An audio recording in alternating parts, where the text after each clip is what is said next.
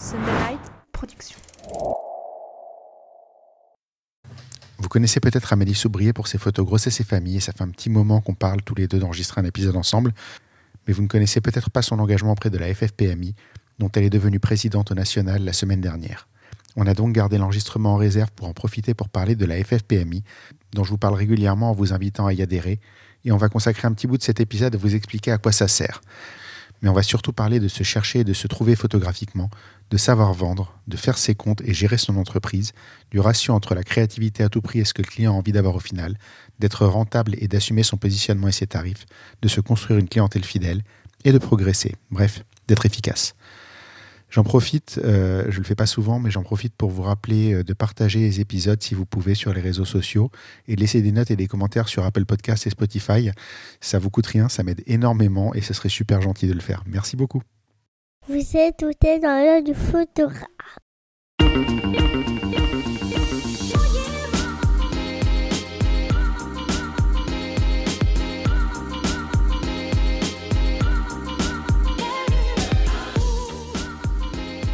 Bienvenue dans ce podcast par un photographe sur une photographe pour les photographes. Je suis Julien Pasternak et aujourd'hui, je vous emmène dans l'œil d'Amélie Soubrier.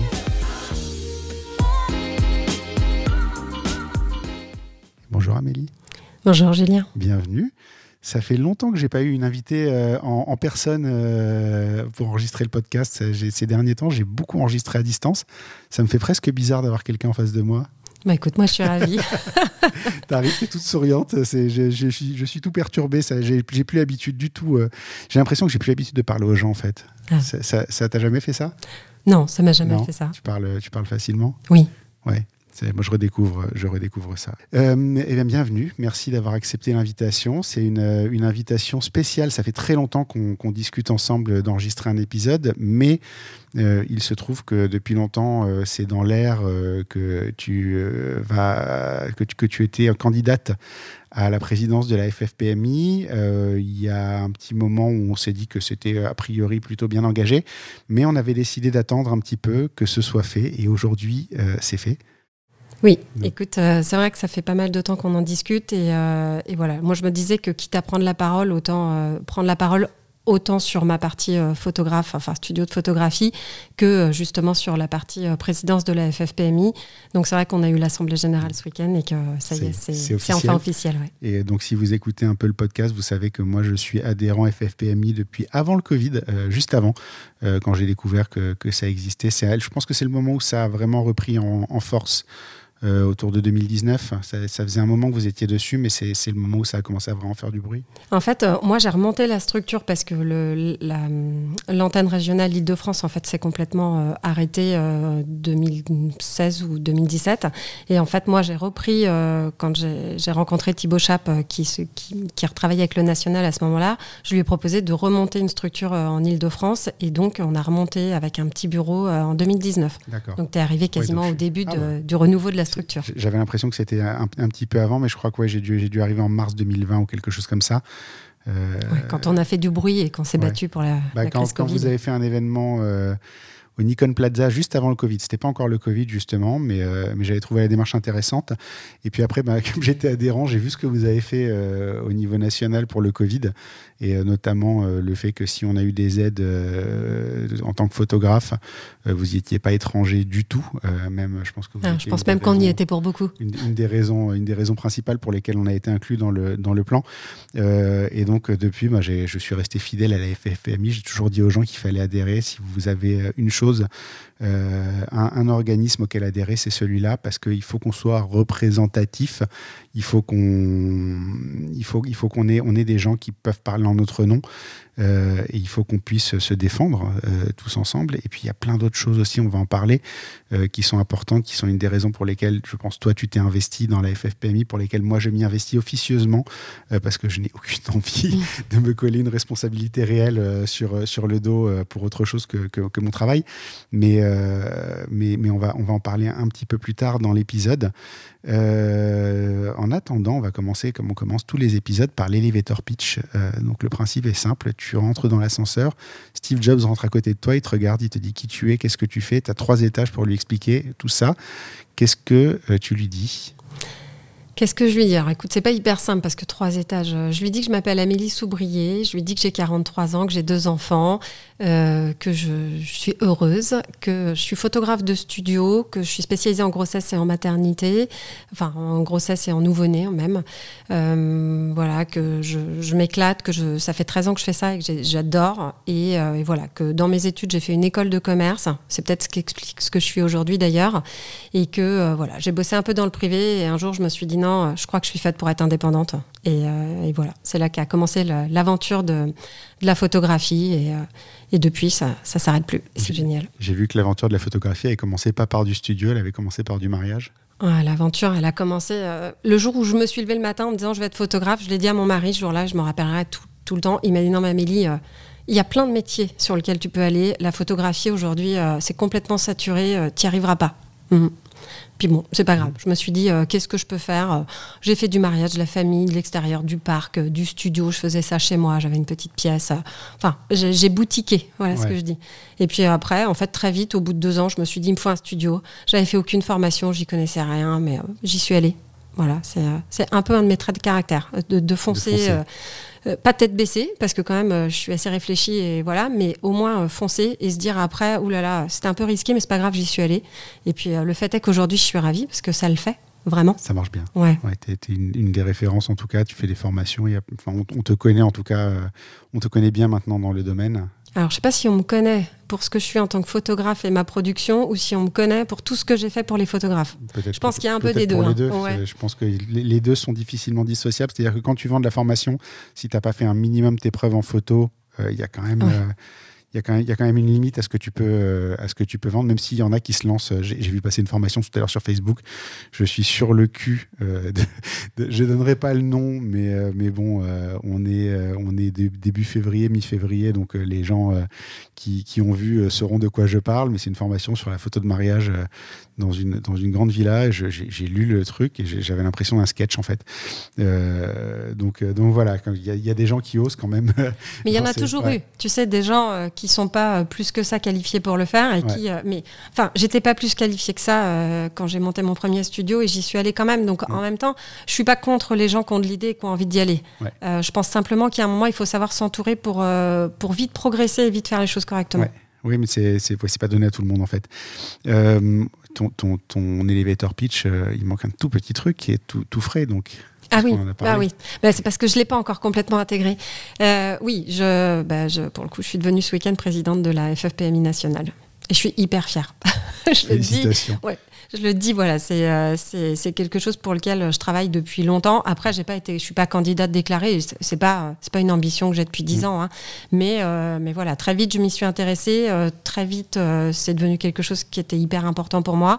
Et il y a eu un moment, j'ai senti qu'en fait, j'y avais ma place que mon énergie et les idées que j'avais, je pense, pouvaient donner une seconde vie à la FFPMI qui, est déjà euh, euh, redevenue, parce qu'avant c'était le GNPP et en 2018 ils ont remonté une structure. Mais voilà, je sentais qu'arrivait le moment où, je pouvais apporter quelque chose, un, truc en plus qui pouvait dynamiser vraiment l'organisation.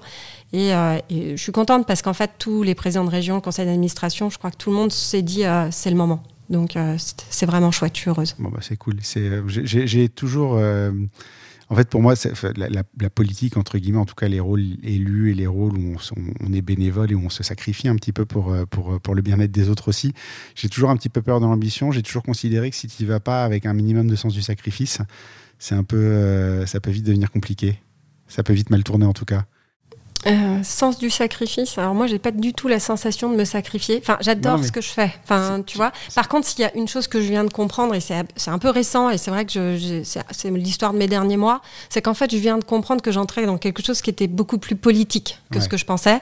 Et en fait, ça, ça, a été pour moi une démarche que d'intégrer ça parce qu'alors moi, je suis quelqu'un. Euh, bon, pour tous ceux qui me connaissent, ils le savent. Je suis dans le dans le don. Enfin, tu vois, ce que je veux, c'est faire faire grandir la communauté, euh, l'animer, la fédérer. Je veux que les photographes se rencontrent. Je aider les nouveaux à, réussir à vivre du métier. Et pour le coup, voilà, je me suis retrouvée à être un peu contrebalancée entre cet aspect politique que je connaissais pas et justement toutes les, les, relations avec les gens et la façon dont tu dois un peu, je vais pas dire manigancer parce que c'est pas ça, mais au moins peut-être manipuler certaines choses ou certaines personnes et, euh, et cette envie que j'ai juste très simple hein, de faire du bien à la communauté et de porter des projets. Donc euh, c'est un arbitrage. Tu, tu, fais la même chose mais tu le demandes différemment, quoi. Exactement, c'est ça. Après, euh, moi j'ai un parler très franc et je parle très vite. Là, je, je prends sur moi pour, pour m'appliquer. Mais voilà, je parle très vite, j'ai toujours beaucoup d'idées. Donc c'est vrai que de toute façon, c'est euh, un poste qui me demande de, de prendre un peu sur moi. Et à la limite, c'est ce qui me plaît. Et c'est pour ça, tu vois, j'ai pas de, je n'ai pas la sensation de, de, je sais plus le mot que tu as utilisé tout à l'heure, mais tu vois, de donner de ma personne. En fait, pour moi, c'est un challenge. Oui, je fais pas de sacrifice. En fait, je pense que c'est juste une nouvelle étape dans ma carrière. Je fais toujours de la photo, j'adore la photo. Euh, j'ai racheté mon studio. Enfin, je m'éclate dans ce que je fais et mon activité. Je la protège d'ailleurs pour qu'elle en pâtisse pas. Mais je suis pas dans le sacrifice aujourd'hui. Euh, je suis dans le challenge. Et ce que je veux, c'est porter haut vraiment les couleurs de la profession et, et nous représenter tel qu'on doit l'être vraiment, je pense. Mm. Voilà. ça, a pu manquer un petit peu par le passé. Euh, on va revenir un petit peu plus loin sur, sur la FFPMI. Avant, on va parler photo. Euh, les interviews commencent toujours par les trois mêmes questions. La première, c'est quel livre tu offrirais à un photographe et pourquoi? Je te l'ai déjà dit, je vais être totalement honnête. En fait, je ne lis pas. C'est pas, euh, c'est pas que je n'aime pas lire, soyons clairs, parce que si j'avais le temps, avec grand plaisir, je me poserais et je lirais clairement, je n'ai pas le temps. En fait, je dois faire des arbitrages entre toutes les activités. Donc oui, je vais lire un roman ou deux que je vais acheter dans un relais parce que euh, j'ai 4 heures d'avion et là, je vais, je, vais m'avaler un livre. Mais j'ai pas, euh, j'ai pas de lecture euh, business, j'ai pas, j'ai même pas les magazines, rien. Donc je, je, ne saurais pas répondre à ta question parce que je j'ai rien. Tu ne cherches pas l'inspiration extérieure? Non, pas du tout. En fait, euh, ça peut paraître bizarre parce que j'ai quelques amis très proches là dans le milieu de la photo qui justement sont toujours à regarder euh, le travail des autres, à voir ce qui se passe. Euh, Alors moi, je suis pas du tout comme ça. C'est-à-dire que je, m'inspire très peu du travail des autres. je m'inspire dans les rencontres que je peux faire. Moi, c'est aussi pour ça que j'aime la FFPMI parce que ça me permet de voir énormément de monde. Je fais beaucoup de réunions, oui, c'est vrai. J'ai pas une réunionnite aiguë, mais, mais ça me permet d'échanger énormément avec les gens. Et en fait, je m'inspire parce que quand tu es à la discussion avec d'autres photographes, de toute façon, euh, d'un point de vue business, il y a toujours des trucs qui ressortent et ça, ça m'inspire. Après, sur la partie travail, moi, j'ai trouvé ma patte, je sais exactement ce que je veux, comment je veux. Euh, donc, en fait, je voilà, je suis pas euh, les réseaux sociaux, c'est pas quelque chose sur lequel je traîne à longueur de temps, ça m'intéresse pas. Et justement, je veux dire à l'inverse, quand je regarde trop le travail des autres, ça a plutôt euh, l'effet inverse, c'est-à-dire que c'est pas motivant pour moi, c'est déprimant de voir comme c'est beau, comme euh, ils font bien leur truc, comme il y a de la créativité, comme c'est artistique. Et moi, je me dis à chaque fois, oh, comme c'est basique ce que tu fais. Après, c'est basique, mais ça marche. Donc il y a un moment, voilà on, a tous ce, truc-là. J'ai euh, un de mes loisirs, c'est la street photographie. Les gens comprennent jamais en fait que moi je vis photo euh, du matin au soir. Je lis des bouquins sur la photo. Euh, quand, je, quand je suis tranquille, je sors, je vais faire des photos. Et, par contre, j'ai un truc que j'ai énormément de mal à faire, c'est recycler les bonnes vieilles recettes.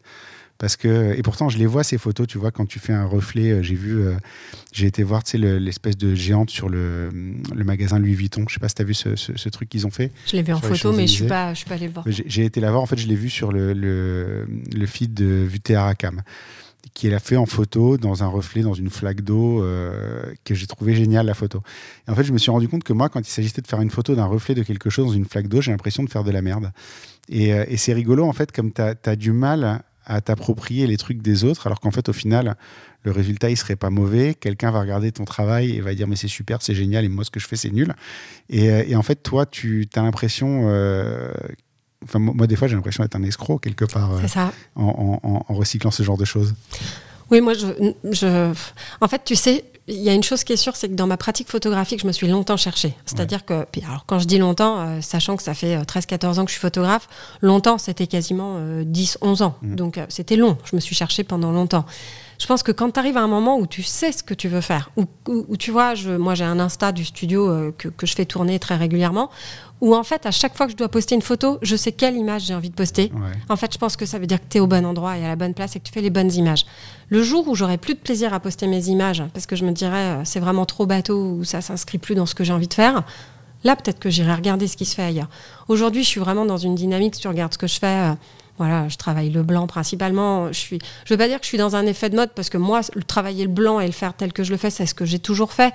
Mais en plus, clairement, aujourd'hui, j'ai de la chance parce que ce que j'aime faire s'inscrit dans une dynamique euh, mondiale. Enfin, aujourd'hui, euh, travailler le nude, le blanc, euh, les couleurs très claires, des teintes intemporelles. On regarde ce qui se fait aux États-Unis, en Australie, on y est toutes, quoi. Enfin, en tout cas, on va dire que c'est vraiment devenu quelque chose qui est à la mode. Donc aujourd'hui, j'ai pas, j'ai pas à réfléchir. Je suis là où je dois être et ça me va bien en fait. Mais c'est rassurant de voir que tout le monde met du temps en fait à trouver. Euh, je pense, je pense qu'on n'a jamais réellement fini en plus euh, de, de, chercher sa voie. tu trouves un instant T euh, où tu dois être, mm. et puis peut-être que demain ce sera une autre histoire. C'est ça aussi. Bah, c'est ça. En fait, je pense qu'on se trouve et on faut pas. je suis lucide. On se lasse aussi. Mm. Donc il y a un moment, il va falloir trouver l'évolution de là où tu es aujourd'hui qui te convient bien, avec là où tu seras dans un an ou deux pour continuer à te stimuler et à ce que tu as envie de faire de l'image. Alors justement, la question suivante, c'est c'est quoi être créative? Créative? Alors la créativité, c'est un débat qu'on a souvent avec Agnès Colombo parce que, alors elle, pour moi, elle a un œil et tu vois, elle est créative, elle va chercher, elle est toujours en train de chercher une image nouvelle. Moi, à l'inverse, euh, je vais pas dire que je me concentre pas sur la créativité, je me concentre un peu sur ce que les gens vont me donner, sur ce que ça va dégager, ce que moi je ressens en regardant les images. Donc euh, moi, il n'y a pas, il a pas de créativité parce que j'ai je, livre un peu toujours les mêmes images. Moi, je vais surtout à la recherche des gens. Je suis, je suis dans l'humain. Euh, je travaille. Alors attention, il faut remettre ça aussi en, dans le contexte. Je travaille principalement qu'avec des femmes enceintes et des nouveau-nés de moins de 15 jours. Donc, euh, tu vois, la créativité, euh, je peux pas. je suis quand même assez limitée. Les femmes enceintes, je suis limitée dans la façon dont je peux les faire se mouvoir. Elles peuvent pas ça, reste beaucoup debout. Et le nouveau-né de moins de 15 jours, bien sûr que je peux essayer d'être plus créative, mais après, moi, je suis dans le physiologique. Quoi. Ce que je veux, c'est euh, pas les forcer, je veux pas les poser plus que ça. Euh, je, veux du naturel, je veux de l'intemporel. Donc, euh, écoute, la créativité, c'est pas. Aujourd'hui, je me sens pas une âme d'artiste et je cherche pas la créativité à tout prix. Je cherche à faire des belles images que les gens y prendront plaisir à regarder pendant longtemps. C'est des situations qui se répètent en fait et c'est dur de se renouveler en permanence sur, sur, sur ce genre de, de, situation, c'est ça que tu veux dire? Oui, alors après, il y a aussi le fait qu'il y a un moment pour faire tourner une activité, tu sais, tu dois quand même faire un certain nombre de séances. je distingue vraiment plusieurs types de photographes. Je pense qu'il y a ceux qui, euh, enfin dans mon domaine en tout cas, qui travaillent de chez eux, qui n'ont pas de charge, qui n'ont rien et qui, qui ont le temps à la fois de regarder ce qui se fait ailleurs et de, de tester des nouvelles choses. Et puis après, tu as les gens comme moi euh, qui voient la photographie aussi comme une façon de faire de l'argent. C'est un business, hein, on va pas se leurrer. Moi, j'en ai besoin pour manger. Il faut l'assumer. Hein, c'est bah, le côté euh, que tout le monde a le plus de mal à assumer. Mais la réalité, c'est que si tu gagnes pas ta vie. Euh, bah, il n'y a pas d'image. Hein. Enfin, enfin, moi, si je gagne pas ma vie, il n'y a plus de studio. Je, je, je, vais envoyer mes CV, je vais retourner bosser dans le privé. Et voilà. Moi, aujourd'hui, j'ai un loyer à payer. J'ai racheté mon studio tout le monde le sait. Euh, j'ai 150 mètres carrés, je suis aux portes de Paris. Euh, voilà, il n'y a pas. J'ai deux collaboratrices aujourd'hui. Si, je veux que ça tourne, il faut que je fasse de la, des mmh. séances.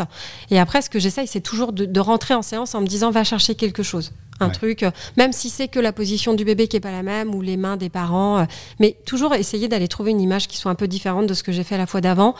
Mais après, tu n'en as pas toujours l'opportunité non plus. Donc, euh, moi, je fais du mieux que je peux. Mm. Moi, l'essentiel, c'est d'avoir un résultat propre et qui plaît au client. Et puis après, euh, Exactement. Tu, peux, tu, peux, jouer euh, sur certains aspects de temps en temps, mais pas tout le temps. quoi. C'est ça. En fait, je pense que tu as. Enfin, moi, c'est. Je me rappelle, il y avait Claude Fougerolles qui était venu. Je l'avais fait venir en stage parce que j'essaye toujours de faire mieux. Et c'était il y a peut-être 6 ans, 6 ans ou 7 ans. On l'avait fait venir avec Agnès au studio pour qu'il nous aide un peu. Je comprenais pas encore exactement la lumière à ce moment-là. Et Claude, je me rappelle à toute ma vie, m'avait dit Mais Mélie, c'est pas possible, tes photos, il n'y a aucun modelage, euh, c'est plat. Euh, enfin, ça peut pas marcher. Et je me disais Mais le problème, Claude, c'est que ça marche.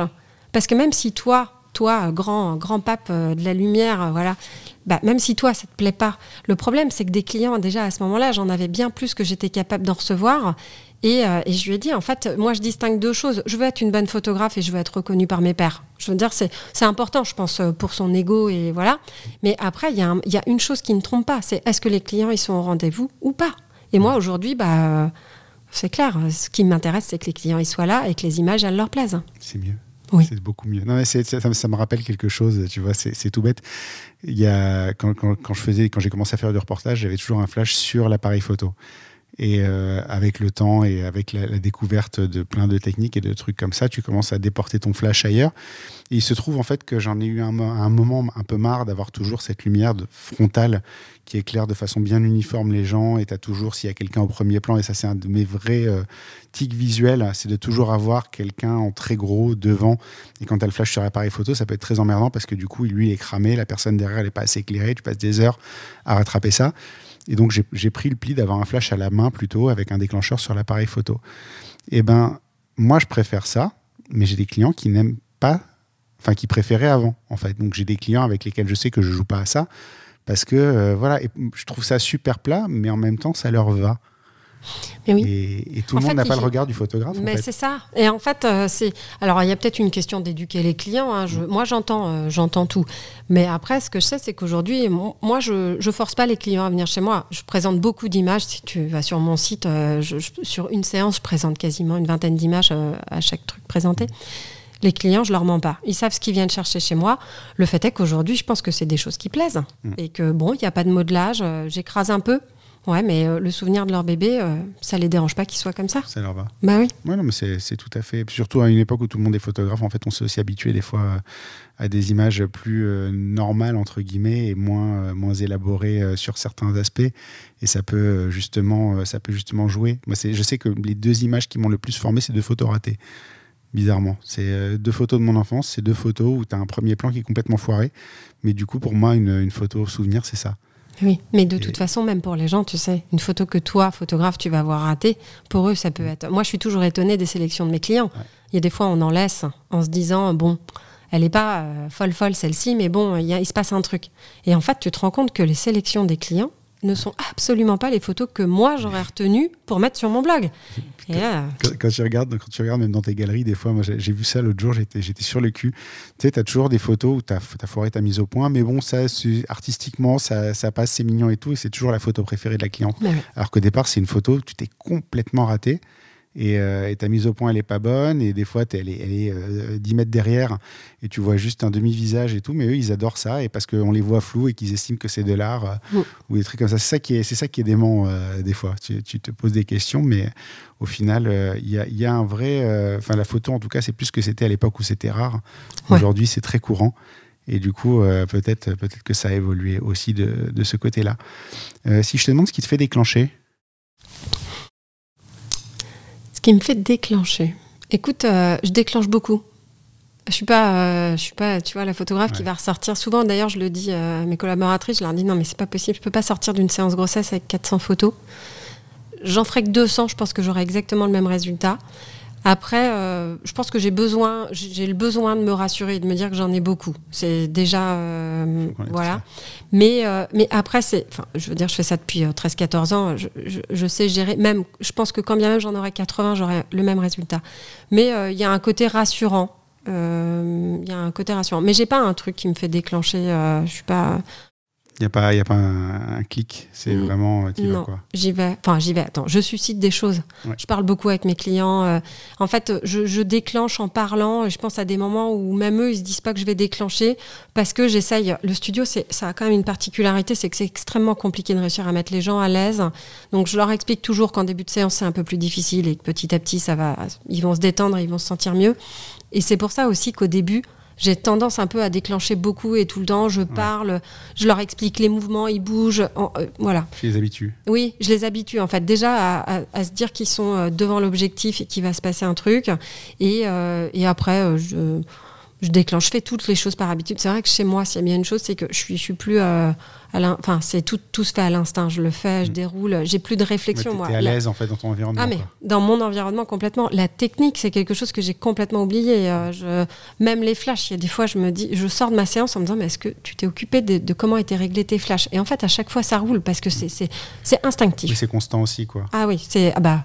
Ouais, mes collaboratrices, elles pourraient te le dire. Euh, moi, je suis hyper propre. Bon, de toute façon, je suis quelqu'un qui est hyper propre hein, et carré, on le sait. Enfin, ça se voit, je pense.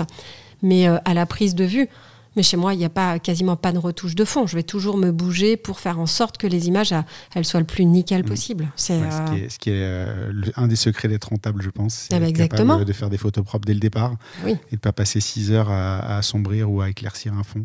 Ah bah nous, on a un business plan. Euh, enfin, quand j'en parle, et d'ailleurs, j'ose même plus en parler. Je sais pas si je devrais en parler là, mais moi, le, traitement d'une séance grossesse, nous au studio, euh, je passe une heure, une heure et demie avec la cliente. Il y a 45 minutes de traitement derrière. Mmh. Alors attention, après, on a un parti pris qui est très naturel. C'est-à-dire que moi, la cliente est pas lisse. Il y a un petit lissage de peau gentil, histoire de dire que quand même, on a sublimé un peu euh, la femme, mais mais il y a une retouche peau qui est très légère. Moi, je prône le naturel et ça, je le maintiens et mes clients le savent. Et, euh, donc, nous, en 45 minutes, sans avoir bâclé le travail, et mm. pour 40, euh, 50 images, parce qu'il n'y a pas de retouche de fond. Je, me bouge tout le temps. Tu prêches un convaincu. Hein, moi, je, reste persuadé que si ton expo est bonne au départ, bah oui. Euh, t'as pas, as, 100 fois moins. C'est pour ça que je te disais, tu vois, j'ai pris l'habitude d'avoir le flash à la main pour plus avoir ce premier plan qui chez moi est très fréquent. Euh, totalement cramé. Et parce que ça, par contre, tu vois, quand tu dois refaire ça, que tu as 400, 500 photos à retoucher et que sur 50 euh, ou 100 tu l'as et que tu dois assombrir, et puis c'est toujours un jeu d'équilibre parce que des fois ils sont très très cramés. Donc à toi de trouver comment, euh, comment le refaire proprement. C'est la différence entre 3 heures de retouche et une journée, quoi. Ah non, mais de toute façon, euh, moi, je, suis, j'ai un souci constant de rentabilité. Euh, c'est vrai que après, je suis un peu décriée. Hein, je, suis, je, suis, complètement lucide, mais même parce que tu vois, moi, je, suis quelqu'un, j'ai une grosse force de travail. Mm. enfin, tous ceux qui me connaissent le savent. Moi, le week-end, euh, j'ouvre souvent le week-end et je peux faire cinq séances. Donc, je bloque toujours deux heures par client, même si la séance dure qu'une heure. je bloque toujours deux heures pour tout nettoyer et tout cleaner. Mais euh, voilà, le week-end, je peux travailler samedi, dimanche euh, et avoir cinq séances le samedi, cinq séances le dimanche. Ça me pose aucun problème. Et j'en suis même pas fatiguée. Hein, euh, mais, ça fait du bien d'entendre quelqu'un parler aussi de rentabilité. On, on l'oublie, même moi qui ai pris cette espèce de partie de dire on va apprendre à faire des plus belles photos. Encore une fois, si tu gagnes pas d'argent, bah, tes photos, euh, tu payes pas ton appareil, euh, tu payes pas euh, ton ordi, tu payes pas ton matos, tu payes pas tes objectifs. Oui, puis tu payes pas ton plaisir aussi. Parce qu'en fait, moi, mon plaisir aujourd'hui, et je vais pas le cacher, c'est de rentrer dans mon studio qui est entièrement décoré comme j'ai envie, avec les meubles qui me font plaisir. Tu t'es fait un univers à toi. Quoi. Bah oui, et puis tu sais quoi, mes clients aujourd'hui, s'ils signent encore chez moi, parce que moi, j'ai pas de souci, l'agenda, il est complet pour les semaines à venir bah, c'est aussi parce que justement ce studio qui m'a fait plaisir et que j'ai pu financer parce que j'avais une rentabilité qui était correcte, et ben c'est aussi mon avantage concurrentiel aujourd'hui et c'est ce qui fait que les clients y viennent. Donc tout ça c'est un, un, cheminement et ça, ça va ensemble et c'est le succès. C'est une expérience. Ben oui, c'est alors je sais pas si moi je leur fais vivre une expérience. Tu vois, j'ai pas cette prétention là de me dire euh, le moment passé avec moi ils vont s'en souvenir longtemps. Par contre je pense que le fait d'arriver au studio, de se retrouver devant le dressing complet pour les femmes enceintes, de pouvoir choisir, tu vois, d'avoir la mm. latitude de se dire euh, moi je veux plutôt tel style ou tel style et qu'est-ce que vous avez comme tenue si on veut faire ça. Là, il y a de l'expérience, tu vois, avec une, petite mise en beauté. Euh, voilà. Et je pense que ça, c'est lié au fait que, vu que je suis rentable et largement rentable, je peux me permettre de me faire plaisir. Donc, je me fais plaisir, moi, dans les images que je réalise parce que mes tenues, elles sont cool. Et, euh, et je fais plaisir à mes clients. Et vu que je fais plaisir à mes clients, bah, j'ai d'autres clients et c'est un cercle, c'est un cercle vertueux une bonne chose. Euh, tu parlais du regard des gens tout à l'heure qui peuvent avoir sur eux-mêmes, les mettre à l'aise, ce genre de choses. Mais une question que je me pose qui est peut-être idiote, c'est peut-être une question de, bonhomme, hein, mais, euh, euh, comment, comment tu gères le regard qu'une femme enceinte peut avoir sur elle-même? Puisque tu, tu m'enlèveras pas de l'esprit qu'en temps normal, et c'est une, des grosses raisons pour lesquelles je pense que beaucoup de photographes ne s'approchent pas du studio, ça peut être compliqué de gérer le regard des gens sur eux-mêmes. C'est, c'est, quand, quand, tu fais un portrait réellement, il faut assumer que tu as fait un portrait posé avec une, un résultat. Quand tu quand es dans le reportage, tu peux toujours dire non, c'est du reportage, c'est comme ça, c'est du réel et tout. Quand c'est le portrait, c'est posé, tu as dirigé, tu n'as pas d'excuses euh, par rapport au regard que les gens peuvent avoir. Comment ça se gère un regard de femme enceinte sur elle-même? Ça se gère bien. En fait, je, vais être totalement honnête avec toi. Hein. Je me mm. dis que si je me suis assise ici, euh, c'est pour l'être. Euh, je me pose absolument pas ce type de questions. Euh, en fait, je prends le temps au début de la séance de parler avec mes femmes enceintes. Je leur demande si elles ont des complexes. Parce que tu vois, elles sont quand même capables de verbaliser certaines choses. Celui qui revient le plus souvent, c'est les bras et le double menton. Mm-hmm. Donc, donc, tu vois, une fois que j'ai ça et que je sais Je sais, de toute façon, les problèmes, on va dire, euh, les complexes sont les mêmes pour toutes les femmes enceintes, donc euh, j'ai pas trop de près. Mais, euh, mais voilà, en fait, je- j'en fais pas état. C'est-à-dire que je me pose pas. euh, je me dis qu'une femme qui décide de venir en studio pour se faire des photos, ça veut dire qu'elle elle accepte de base hein, de, de se voir. J'ai jamais de soucis. Alors, je sais pas si c'est lié à ma personnalité, c'est-à-dire que je suis quand même un peu speed et je les emmène là où j'ai envie, et, et les images que je fais sont aussi là pour les sublimer. Attention, hein, la lumière, bon, quand j'ai fait venir Claude Fougerolles, je la, la comprenais pas trop. Aujourd'hui, j'ai plus de soucis. La lumière, je la vois bien je la lis euh, parfaitement bien. Donc, je pense que j'arrive à avoir un rendu qui est tel que moi, tu vois, j'ai encore envoyé une galerie tout à l'heure. euh, La maman, elle m'a renvoyé un truc en me disant euh, c'est magnifique, c'est même pas moi, j'y crois pas. Bah si, mais parce qu'en fait, il y a un moment, quand tu comprends ce qui fonctionne, Mm. Bon, c'est tu vois, on parle de créativité. Et des fois, il faut pas chercher à être créatif. faut chercher à faire ce que les gens ont envie de- d'avoir. Et moi, en grossesse notamment, il y a des types d'éclairage qui fonctionnent bien. Et je sais que la maman, même si elle est un peu forte, même si elle a un regard sur elle qui est un peu dur à cette période de la vie, non mais ça marche, mais euh, du feu de Dieu, tu vois, elles sont heureuses. Voilà. Et moi, je déroule. Et des fois, faut pas surréfléchir euh, le truc non plus, quoi. Je réfléchis pas beaucoup en fait. Non, c'est- Sur mes images, euh, je sais ce qui marche. J'ai maintenant j'ai l'expérience et la chance d'avoir ça. Et, euh, et c'est vrai que j'ai tendance à, à- à- à me conforter un peu euh, sur les images que je sais faire, quoi, qui fonctionnent. Alors justement sur le, côté studio et le, côté plus technique et peut-être ce que tu ce que tu maîtrises déjà bien, euh, il y a forcément un aspect euh, plus technique à la photographie de studio euh, que, par exemple à du reportage ou des choses comme ça.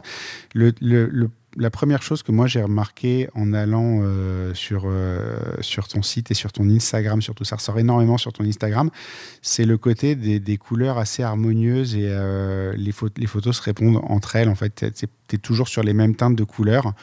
Euh, c'est lié à quoi? C'est euh, c'est des choix C'est toi qui fournis les tenues Tu donnes des instructions spécifiques aux gens? Alors, en fait, euh, je vais t'expliquer. Ce qui s'est passé, c'est, tu vois, je le disais tout à l'heure, j'ai passé 10, 10, 11 ans à me chercher. Mm. Et, euh, et c'est vrai qu'en fait, avec toute la crise Covid, j'ai eu du temps, hein, comme tout le monde. J'ai passé du temps chez moi à me demander euh, où j'allais, ce que j'allais faire et si ça allait repartir. Et en fait, ce temps que j'ai mis à profit m'a permis de, ré- de réfléchir un peu à la stratégie vers laquelle j'avais envie de tendre. Et quand je parlais avec Agnès, Agnès Colombo, à chaque fois, elle me disait c'est dommage parce qu'en fait, les seules photos de toi qui sont belles, bon, ça c'est notre principe de, de- de transparence totale, elle me disait les seules photos de toi qui sont belles sont celles qui sont en blanc. Et, euh, et je me suis dit, en fait, c'est vrai qu'en plus de les trouver belles, c'est quasiment les seules que je prends plaisir à faire. Et à ce moment-là, j'ai eu une réflexion et j'ai décidé de faire euh, quelque chose. Mais tu m'aurais dit ça, hein, qu'un jour je procéderais ainsi, je t'aurais jamais cru. En fait, j'ai- viré absolument l'ensemble des images que j'avais sur fond foncé. J'ai vidé mon Instagram. J'ai dit à Agnès, on refait le site, on prend que les photos blanches. Et, euh, et en fait, euh, c'est simple, c'est le cercle chromatique. hein. J'ai décidé qu'à partir de ce jour-là, je ne travaillais plus que euh, sur des camailleux. Donc, je descends marron, marron, orangé, beige, blanc. Grosso modo, euh, l'avantage c'est que c'est hyper esthétique parce que tout est harmonieux. Quand tu regardes mon Insta, en effet, c'est cool. Enfin, moi, je l'adore. Je, je- je suis la première le soir à le regarder. Je regarde mon feed et je me dis, Amélie, c'est génial. Enfin, C'est parfait vois. pour les réseaux sociaux en plus. Mais parce que ça. quand tu es sur les réseaux sociaux, tu es, monomarque entre guillemets. Bah oui. Mais tu pas le droit de faire autre chose. Moi, je me fais tout le temps euh, ouvrir en deux parce que je fais mariage et street sur la même page. Et euh, quand j'ai des gens qui viennent voir la street, ils font ça et c'est quoi? Pourquoi il y a du mariage? Et quand j'ai des gens qui viennent voir le mariage, la plupart du temps, ils me disent euh, pourquoi il y a de la street. Et de temps en temps, j'ai mon client parfait qui est un mélange des Ouais. deux. Qui est, par contre, là, quand, quand- quand je tombe, euh, et ça, ça m'arrive de plus en plus souvent par contre maintenant, mais j'ai compris en fait euh, quelles étaient les passerelles entre les deux. Mais c'est, mais c'est, c'est génial d'avoir, euh, d'avoir cette capacité de, de rester sur quelque chose. Et du coup, c'est, ça, t'amène les clients qui veulent ça en fait. Ah non, mais moi, je suis vraiment. euh, c'est une pour moi, c'est une stratégie de marque. On est dans le marketing le plus pur. hein. Après, moi, c'est ce que je te disais. J'ai fait une école de commerce. Tout ce qui est marketing, ça n'a pas trop de, de, de secret pour moi. Et, euh, et c'est vrai que là, je m'inscris dans une démarche qui est, qui est vraiment euh, globale. Je, je couvre que la maternité. À la limite. euh, c'est un, c'est un business qui est, qui est bien parce que je vais m'adresser à la femme enceinte et puis une fois qu'elle va avoir eu son bébé, elle va venir me voir pour faire de la naissance et euh, je vais aller jusqu'au 9 mois, 1 an du bébé. Donc tu vois, en plus, en, en une année, le client, je le revois trois fois, ce qui est quand même assez, euh, en termes de rentabilité, euh, Ouais, voilà, génial. de fidélisation, euh, c'est génial. Et en plus, la, la, la- la chance que j'ai, c'est que ces clients-là, euh, pour l'instant, ça fonctionne bien, ils reviennent pour la deuxième. Moi, j'ai des clients, on est à la quatrième grossesse. Ouais. Ça fait 10 fois, 12 fois que Et je les vois. après, la petite sœur, la cousine. Oui, c'est ça. En fait, il m'envoie. Alors après, tu sais, j'ai compris une chose quand même, et ça, je le vivais déjà à l'époque où je faisais du mariage, c'est qu'en général, les gens aiment pas forcément aller vers ceux qu'on leur a recommandés. Tu sais, ils aiment bien se faire leur propre idée et trouver leur propre photographe star. Enfin, voilà. Mais après, j'ai des familles, des familles parisiennes où je sais que, où en fait, les, même les mamans, elles offrent à leur belle-sœur. Une fois qu'elles ont trouvé le filon et qu'avec moi ça s'est bien passé, elles, euh, elles offrent la séance à la belle-sœur, à la sœur, à, leur meilleure amie. Et en fait, je me retrouve à connaître des, des, familles entières. Le, plus difficile, en fait, c'est d'arriver à signer. Moi, j'ai réalisé ce que tu viens de dire, que les gens ne, prennent pas qui on leur recommande, mais par contre, ils prennent qui ils ont choisi. Et si tu arrives, comme je fais que de l'événement, euh, là, en ce moment, j'ai pas mal. J'ai fait une, bar mitzvah de, c'est une bat mitzvah de la fille d'une amie et, euh, et, je me suis retrouvé en fait. C'était un groupe de. Enfin, une vieille amie euh, d'un groupe que j'ai pas vu depuis des années. Et du coup, en fait, j'ai renoué avec ce groupe-là et je les enchaîne en ce moment, mais pas parce qu'elle m'a recommandé, parce que tout le monde m'a vu et j'ai réussi à leur plus ou moins leur insérer dans la tête qu'ils ils pouvaient me choisir. Et du coup, en fait, c'est plus une recommandation, c'est plus, euh, c'est plus ça, c'est juste que c'est leur choix à eux. Je, retrouve exactement ça dans ce que tu viens de dire. C'est-à-dire que si elle disait, bah, t'as qu'à prendre Julien, ben, ça marcherait pas. Ça marche pas. Mais comme euh, quelque part, j'ai réussi, un, ils ont aimé mon boulot, et deux, j'ai réussi à leur, euh, leur, glisser dans la tête, ah, bah, ton, euh, ton, gamin, il fait sa bar mitzvah bientôt, bah, peut-être euh, truc. En fait, ils ont l'impression que c'est leur choix. Eux. La recommandation marche moins bien que le fait de. En fait, moi, je suis devenue le, la, la, photographe de, de, la famille au sens élargi. Et en fait, j'ai vraiment, je te jure, j'ai des familles, mais je, tous les enfants passent chez moi. Mm. Mais, mais moi, j'adore ça parce mm. qu'en plus c'est génial euh, de, les revoir. Et puis, euh, et puis et puis je sens la confiance qu'elle me porte euh, dans, dans, la réalisation de ces souvenirs là donc moi j'adore. C'est cool. non non mais c'est assez rigolo parce que vraiment ça m'a parlé ce que tu ce que tu viens de dire. Les, les, deux questions suivantes se, se, se répondent l'une l'autre en fait la, question, c'est comment est-ce qu'on se détache en fait dans, dans, un domaine comme le tien des autres photographes? Euh, Parce que j'imagine, euh, tu, tu, dis, tu as, une formule qui fonctionne, mais j'imagine aussi que les parents, ils arrivent euh, dans ce genre de spécialité avec une idée assez arrêtée de ce qu'ils veulent comme résultat. Enfin, je veux dire, aujourd'hui, la photo de grossesse, la photo d'enfant, c'est relativement codifié. en tout cas, il y, y, a des effets de mode. Et forcément, j'imagine que les gens arrivent chez toi avec euh, une idée assez précise de, ce qu'ils vont obtenir comme résultat. La question, c'est comment est-ce que finalement, toi, tu arrives à te différencier? Qu'est-ce qui fait que tu arrives à convaincre les gens de venir plutôt vers toi? Alors, en fait, pour moi, il y a vraiment deux questions dans ce que tu viens de me dire, euh, enfin, de m'énoncer. La première, c'est euh, pourquoi, euh, comment je me différencie? Bon, déjà le fait de faire, d'avoir une stratégie de, blanc, d'intemporel et de simplicité, parce que je suis vraiment dans la simplicité. Mon créneau, c'est la simplicité. Euh, en fait, j'ai une vraie euh, marque, euh, ne serait-ce que tarifaire. C'est-à-dire que moi, je suis en formule unique. Aujourd'hui, je le dis, je suis à 550 euros. Les clients, quand ils m'appellent en disant quels sont vos tarifs, c'est facile, c'est 550 euros. Tarif unique, c'est pareil pour tout le monde. Et peu importe que tu viennes faire de la grossesse, du nouveau-né, du grand bébé, enfin, j'ai un tarif. Donc déjà, ça, ça me distingue. Après, ce qui me distingue, c'est que j'ai une façon de fonctionner et que j'ai un process business qui est tel que voilà, oui, j'ai des collaboratrices, je le dis, c'est elle qui assure le post-traitement, on est euh, très rapide, je suis très appliquée à la prise de vue, donc c'est ce que je te disais, on est à 45 minutes pour 50 euh, photos. Donc oui, je livre 40 photos. Le, tarif, euh, je sais qu'il est décrié, j'assume totalement ma position aujourd'hui sur ça. Nous, on a en, termes de marketing, j'ai toujours fait très attention à ma rentabilité horaire, etc., à ce que euh, j'ai comme charge sur le studio, ce que j'ai comme amortissement, comme matériel, etc. Euh, voilà, moi, je suis à une rentabilité qui est euh, vraiment plus que correcte, malgré le salaire des collaboratrices. Et, on arrive à, avoir, avec ce tarif-là, à 550 euros, 40 photos et un petit album souvenir, mmh. on arrive à avoir quelque chose qui est, bah, qui est génial parce que ça plaît aux clients. C'est une somme, mais ils ont la sensation d'en avoir pour leur argent. Et ça, aujourd'hui, surtout dans une période de, de, crise, enfin, tu vois, là, on est, enfin, je trouve qu'on est vraiment sur une période qui est un peu charnière. Euh, c'est important d'avoir un tarif où tu sais que tu as investi, parce que quand même 550, euros, je pense qu'on est tous d'accord, c'est un investissement. Par contre, tu sais pourquoi tu as investi et tu n'as pas l'impression de t'être fait avoir. Mm. Et en fait, ça pour moi, c'est important. Moi, aujourd'hui, si tu me dis, euh, et c'est, là, c'est pas la présidente de la FFPMI qui parle, hein, c'est vraiment moi en tant que photographe. Mm. Aujourd'hui, moi, euh, aller dépenser 350 ou 400 euros avec 5 fichiers, En fait, moi, Ouais. personnellement, j'ai du mal. Tu vois, j'arrive pas à passer ce cap-là. Et pourtant, je fais chaque année une séance famille, hein, donc euh, avec mes enfants. Donc, euh, donc je, voilà. Et en fait, je me dis, j'ai juste envie, moi, de me sentir à l'aise avec mes tarifs. Et j'ai réfléchi à ce que moi, j'étais capable de mettre comme argent et à ce que j'avais envie de retrouver comme prestation derrière ça. Aujourd'hui, ce que je vends, c'est ce que je suis capable d'acheter. Et moi, je pense que tous les photographes aujourd'hui devraient réfléchir comme ça et se dire euh, j'ai des amis hein, qui font de la visualisation, qui ont des tarifs de prise de vue uniquement et après font de la vente de photos. Moi, je trouve que le, système est génial et quand je les vois, ça me donne envie. Ils ont des paniers moyens qui sont bien plus élevés que le mien et je me dis en effet, c'est ça la meilleure solution. Mais moi, ça colle pas euh, avec ma position géographique. Moi, j'ai des clients, ils mettent deux heures à venir chez moi. Je peux pas les faire revenir pour leur présenter les images. Euh, je suis pas à l'aise avec la vente. Je vais pas encore embaucher une collaboratrice pour vendre mes images. Tu vois, c'est, je suis pas du tout dans cette démarche de vente. Est-ce que c'est des clients qui, accepteraient de fonctionner comme ça finalement? Bah, écoute, je vais pas te dire non parce qu'en fait, il s'avère que partout en France, il y a des clients qui acceptent de fonctionner comme ça. Donc moi, je pense que c'est la visualisation et la vente de produits additionnels, c'est une- une- un très bon système. Mais, mais est-ce que c'est les mêmes? Est-ce que tu réponds pas à un marché euh, Moi, je réponds à un autre marché. J'ai toujours dit qu'en région parisienne, les clients, ils étaient un peu différents quand même de ce qu'on a en région. Et euh, je le maintiens encore aujourd'hui. Mais je sais qu'il y a des photographes ici qui sont capables de faire de la visualisation et de vendre uniquement en vente additionnelle. Donc, euh, voilà. Donc, ça, c'est la partie comment je me démarque. Je pense qu'il y a à la fois euh, le type d'image et il y a la politique tarifaire.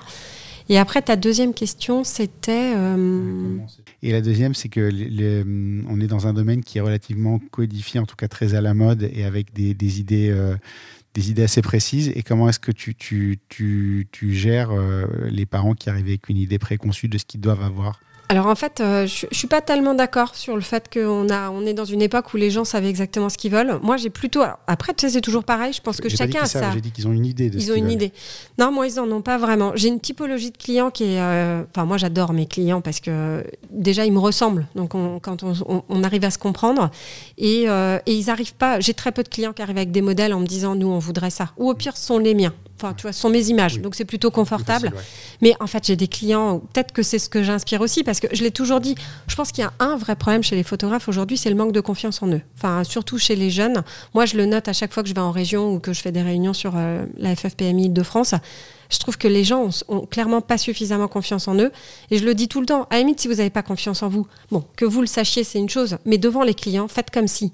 Parce qu'en fait, c'est ça la clé du succès. Moi, quand, euh, quand je suis devant mes clients, même si euh, j'ai un petit moment de doute, jamais le client va percevoir que je suis en doute. Parce qu'en fait, c'est à partir de ce moment-là où il reprend le lead et il veut, euh, tu vois. C'est là que tu te fais manger. Bah oui, tu te fais manger. Alors que moi, en fait, le client, je pense qu'il se dit tout le temps que je sais où je vais, que je sais ce que je vais faire et que je sais comment je vais le faire.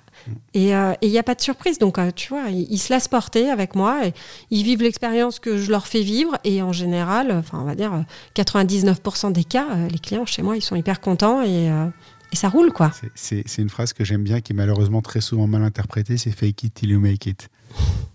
J'a- J'adore cette phrase, il faut la comprendre. Euh, c'est pas, euh, pas ce qu'on comprend au premier abord. C'est-à-dire que c'est pas, euh, t'as zéro expérience, tu sais pas quoi faire et tu fais semblant. C'est, t'as, as quand même euh, un minimum de compétences. Il faut juste euh, y aller, se dire bon, je vais le faire fonctionner. C'est ça, C'est faut y aller. c'est comme, ça, c'est comme ça que j'ai démarré. J'ai eu des échecs euh, mémorables.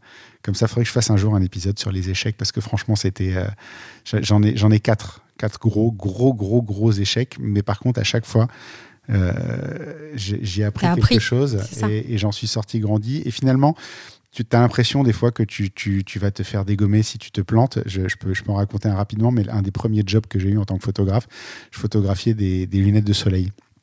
Donc tu vois le, désastre arriver quand tu n'as pas la capacité technique de le faire et que, et que tu sais pas. Et en fait, bah, je photographiais des lunettes qui étaient roses. Évidemment, euh, au rendu, elles n'étaient pas roses parce que je savais pas comment faire. Mais ce qui était bien, c'est que j'étais à un prix qui était euh, risible. La dame qui m'a engagé savait très bien euh, qui elle engageait. Et du coup, en fait, elle a pris sur elle de me forcer à, à faire le boulot correctement. Euh, ce qui fait que je l'ai refait trois fois, ce job. Euh, par contre, au bout de la troisième fois, je savais le faire. Bah, c'est ça. Et c'est comme ça que tu sors gagnant. Il y a un moment, il faut juste aller de l'avant. Et... Euh, tu te dis, et c'est là aussi que j'ai appris, je le savais déjà, mais j'ai appris ça, c'est de dire, pas pardon, de dire, ok, comment on arrange les choses? Et en fait, la plupart des gens, quand tu réagis comme ça, sont ouverts à une discussion. Alors là, on- je sais pas si c'est un terrain sur le- lequel il faut qu'on rentre, mais moi, je, je suis, euh, c'est ce que je dis toujours, il faut euh, savoir admettre l'échec, l'échec ou le semi-échec, mais être capable d'en parler. Moi, je suis Ouais. quelqu'un qui verbalise tout, tout le temps. Alors, je sais que c'est fatigant pour les gens qui bossent avec moi, mais je, je, je ne veux pas de conflit. Parce que je trouve que le, quand on arrive au stade du conflit, c'est compliqué. Je- J'essaye toujours, euh, dès que je vois qu'il y a quelque chose qui ne fonctionne pas, de, de poser les mots et de se dire, OK, là, ça va pas. Et avec mes clients, c'est pareil si ça va pas, si j'y arrive pas, ou si même eux, ils rendent pas, tu vois, je, je vais le dire en fait, parce que je me dis la meilleure moyen d'emmener les gens vers quelque chose qui, qui correspond mieux à ce qu'ils vont chercher, c'est de leur dire, bah là, on n'est pas exactement à l'endroit où on devrait être, donc on va changer ou on va changer de tenue, tu vois, j'ai pas de mal à dire, bah vous êtes arrivé avec des tenues, parce que souvent tu as des gens qui arrivent avec des tenues qui leur tiennent à cœur, tu vois, et, et sauf que moi je sais que ça matche pas, ça matche pas avec eux, ça matche pas avec le, le teint de peau, avec la couleur des cheveux, et en fait j'ai pas de mal à tout arrêter et à dire, ok, stop, en fait, là, ce que je vais vous livrer, si on reste comme ça, ça n'ira pas, ça va pas vous plaire. Donc, euh, on va dans le dressing, même si, même si c'est pas forcément adapté, mais on va chercher autre chose. On essaye d'écrire une autre histoire parce que celle-ci, je sais que c'est pas celle que vous voulez. communiquer, quoi. Ouais, mais, mais c'est hyper important, mais dans tous les domaines. tu Ouais, vois. c'est euh, ce qu'on oublie souvent euh, quand on fait de la photo, même, même en rue, en photo de rue. Tu, tu, quand tu commences, tu fais des photos de tout et n'importe quoi, des chiens qui passent dans la rue, des machins. À un moment, tu te rends compte en fait que si tu parles aux gens, tu as tellement plus de choses et tu, tu, enfin, tu le trouves partout, dans les mariages, dans les portraits, dans la rue, dans, euh, dans, dans tout ce que tu vas faire. Le simple fait de discuter, ça t'ouvre des perspectives. Ça, c'est une des plus grandes leçons de ma vie. C'était une belle-mère très chiante dans un mariage. Et euh, au départ, j'ai, je- je- comme, comme tout le monde, j'ai oh, ça fait chier, fait chier la vieille. euh, Ouais, tu te braques, euh, tu te truc, et braques tu te braques. Et à un moment, en fait, j'ai percuté que si je me servais d'elle, pas dans le sens mauvais du terme, mais si je, si je, en fait, elle ne demandait qu'à me parler. C'est ça. Et, et je me suis dit, si j'accepte de lui parler, je peux avoir toutes les infos dont j'ai besoin. Et elle peut vraiment me faciliter la vie. Alors, à, à un coût, euh, d'accord, qui est que ben, tu fais un compromis avec elle. Mais n'empêche que tout ce qu'elle peut t'apprendre, tout ce qu'elle peut te donner comme info qui vont te faciliter la vie derrière, bah, c'est inestimable en fait. Et parler aux gens et discuter et communiquer, finalement, c'est le, le cœur d'une bonne photo. Ouais, c'est, en fait, euh, c'est, le cœur de euh, tout, ouais. en fait. De tout dans la vie. Ouais. Non, mais sinon, on fait, le- on fait qu'un truc technique euh, basique. Et puis, on n'est que des techniciens. Et puis, euh, et puis voilà, ça, on, c'est- enfin, on, est, on est remplaçable en fait. Non, puis en plus en photo, d'autant plus, enfin dans mon dans mon domaine à moi, aujourd'hui, si si s'il n'y a pas de communication, si je fais juste se poser les gens sur la chaise, euh, il se passe rien. Tu vois, enfin, c'est la base de toutes mes images, la communication, hein, surtout avec les enfants. Quand tu as des enfants d'un an, enfin ma communication avec eux, elle est très euh, basique. hein. C'est-à-dire que je chante, je chante, je crie, je Tu ma vois, question je- suivante, t'as anticipé. Ouais. Ah bah c'est. euh, euh, je, pense qu'il y en a beaucoup qui ne s'imaginent pas euh, le à quoi je ressemble dans une séance grand bébé au studio parce Ouais. que c'est c'est risible. Heureusement, le ridicule tue pas parce que je pense que les parents me regardent en se disant mais qu'est-ce qu'elle fait? Mais parce qu'à un moment tu veux attirer l'attention, tu veux qu'il se passe un truc, tu veux que le môme il soit heureux. Mm.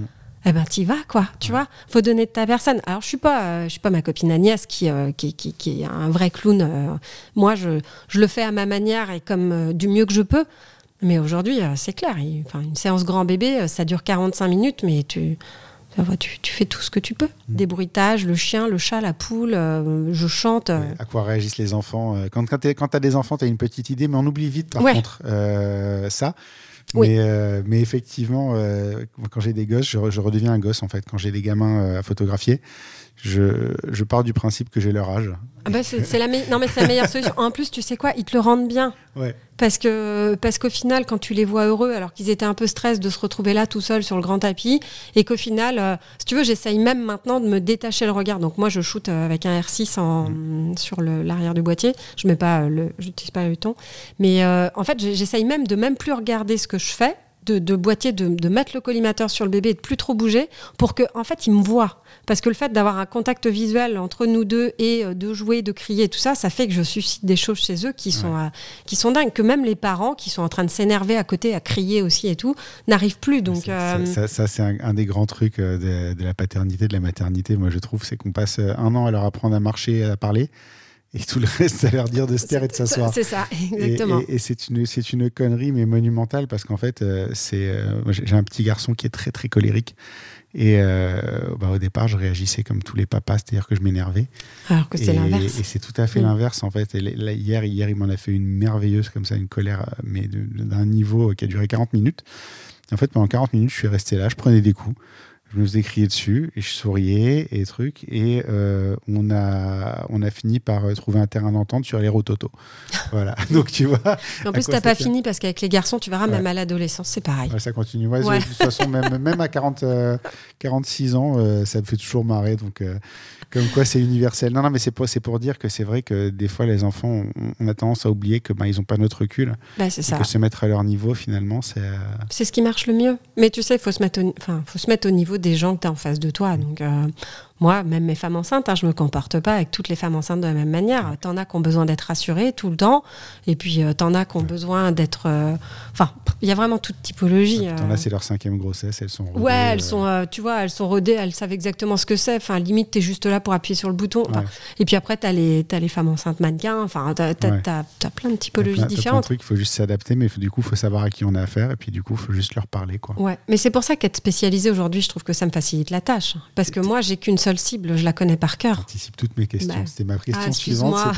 C'était la spécialisation, justement. Qu'est-ce que ça t'apporte? Mais c'est du coup, c'est vrai que c'est génial parce que tu es, euh, Alors, attends, il n'y a pas que ça. ça. me facilite la tâche parce que ma cible, je la connais parfaitement. Enfin, après mes trois cibles, grossesse, nouveau-né et grand bébé, je les connais parfaitement. Je travaille que ça, c'est simple. Mais euh, là où ça me facilite la tâche, c'est pour aller chercher mes clients. Tu vois, sur Internet, moi, en termes de référencement, bon, ça fait 13 ans que je suis là, j'ai toujours le même site Internet, j'ai essayé d'avoir une, une, stratégie digitale qui était assez cohérente, donc euh, aujourd'hui, euh, ça fonctionne plutôt bien. Euh, concrètement, j'arrive à aller chercher mes clients euh, sans doute mieux que d'autres parce que je suis ultra spécialisée, que mes mots-clés sont toujours les mêmes et que, ça déroule. Tu as une cohérence aussi, même dans, ton approche. C'est-à-dire, à un moment, j'étais sur ton site. Enfin, quand tu es photographe, tôt ou tard, tu te poses la question, tu te dis, et si je faisais euh, grossesse, si je faisais bébé? En fait, en regardant, je me suis rendu compte que déjà, bébé, c'était différentes, différentes périodes avec différents regards. Donc, tu as la, la phase nouveau-né, tu as la phase éveil. C'est le même bébé, il a la même tête à peu près, même s'il a évolué entre les deux, mais dans un cas, il ne fait que dormir et dans l'autre, il ne fait que réveiller. Et euh, Ça, c'est assez nouveau. Hein. Tu vois, les éveils, je les ai sortis il y a quoi? Il y a quatre mois. Mm. Parce qu'en fait, au départ, je m'étais dit non, non, nouveau-né, nouveau-né, nouveau-né. Parce que autant en nouveau-né, tu prends des petites positions mignonnes et tu vois, tu es assez fier de toi. Quand tu regardes tes images après, tu dis ah, c'est sympa. Éveil, tu es sur du bébé qui a entre 6 et 12 semaines.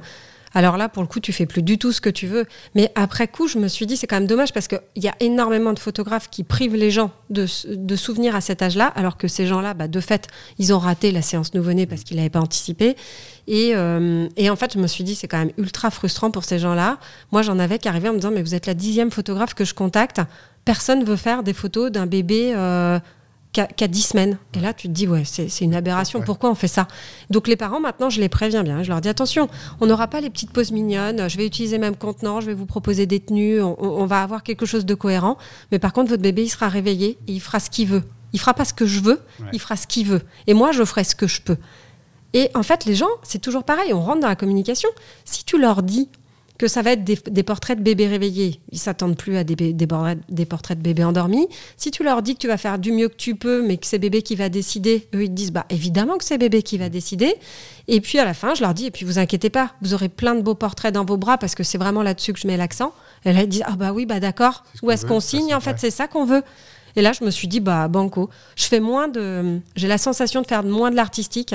Par contre, sur ces séances-là, j'ai l'impression de faire beaucoup plus plaisir aux gens parce qu'en fait, on est très peu à le faire et que je, je, je, remplis un, besoin qui est énorme. C'est l'expérience et la communication. Exactement. C'est euh, puis c'est même, enfin, je veux dire, quand tu fais du reportage ou des choses comme ça, c'est rarement la photo la plus belle esthétiquement qui évoque le plus de choses. C'est ça. C'est euh, toi, tu as fait ton truc, euh, ton award pour Fearless, t'es content, et derrière derrière, tu as le, la, mariée qui te sort une photo euh, où c'est euh, tu as, cinq visages derrière et toi, tu t'arraches les cheveux, mais tu la mets parce que le moment, il est mignon et en fait, c'est sa photo préférée au final. quoi. Euh, ah, on n'est pas dans la tête de nos clients, hein, on s'imagine pas. Ils ne voient pas ce qu'on voit. Toi, quand tu retouches ta photo, que tu es le nez dedans et que tu vois effectivement que tu n'as pas parfaitement nettoyé derrière sa tête et qu'il y a un petit, un petit quelqu'un qui dépasse derrière ou quoi, toi, tu t'en veux, t'es photographe, tu dois pas faire cette connerie-là. Et en fait, au final, la photo, elle marche quand même, en tout cas pour le client.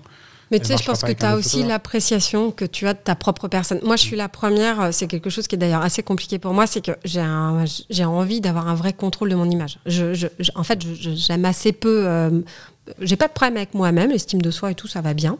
Par contre, quand je me vois en photo, c'est extrêmement compliqué. Alors, j'y travaille, Euh, j'essaye de faire des séances, tu vois, et justement, surtout de face, en fait.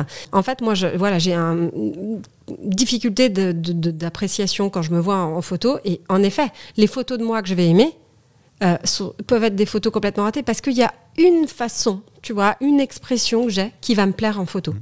Et en fait, c'est pour ça que je comprends les clients d'aimer parfois des photos que moi j'aurais absolument pas retenues. Parce qu'en fait, je me dis, s'ils sont comme moi, s'ils ont un petit truc qu'ils aiment plus que. Voilà, ben en fait, même si tout l'arrière-plan, il va pas, mais on s'en fiche. C'est l'appréciation que tu as de toi sur l'image qui est importante. Je vais, aller plus loin que ça encore. Il y a, il y a quelques jours, la galerie que je viens de rendre, c'était une, une remise de Légion d'honneur. Et euh, j'ai une photo, alors j'ai fait toutes les photos où on lui met la médaille, truc et tout, et j'ai la photo en fait euh, au moment où elles se regardent toutes les deux, parce qu'évidemment la Légion d'honneur, tu choisis la personne qui te la remet, c'est quelqu'un qui, qui, a un sens, en l'occurrence pour cette cliente-là, c'était quelqu'un qui avait un sens pour elle. Et donc il y a ce regard entre les deux à la fin où elles se, euh, elles se regardent, elles sont face à face, moi je suis sur le côté, je les prends en train de se regarder, sauf que ben, j'ai raté ma mise au point. Et la photo, elle est légèrement, très subtilement floue. Donc, tu fais un petit coup de sharpen tu, fais ce qu'il faut pour que. Ouais, tu essayes de rattraper le coup. T'as beau, as beau dire, ta photo, elle est quand même légèrement. Euh, le flou, la mise au point, elle n'est pas tout à fait au bon endroit. C'est pas grand chose, mais toi, tu le vois et tu pètes un câble. Sauf qu'en fait, euh, là, ma cliente, elle a téléchargé six photos parce que c'est pas une cliente qui télécharge 400 euh, ou 500 photos d'un coup. Elle a pris les six photos qui lui plaisaient le plus pour illustrer son truc. Et bah, celle-là, elle en fait partie. Et j'ai hésité à la mettre.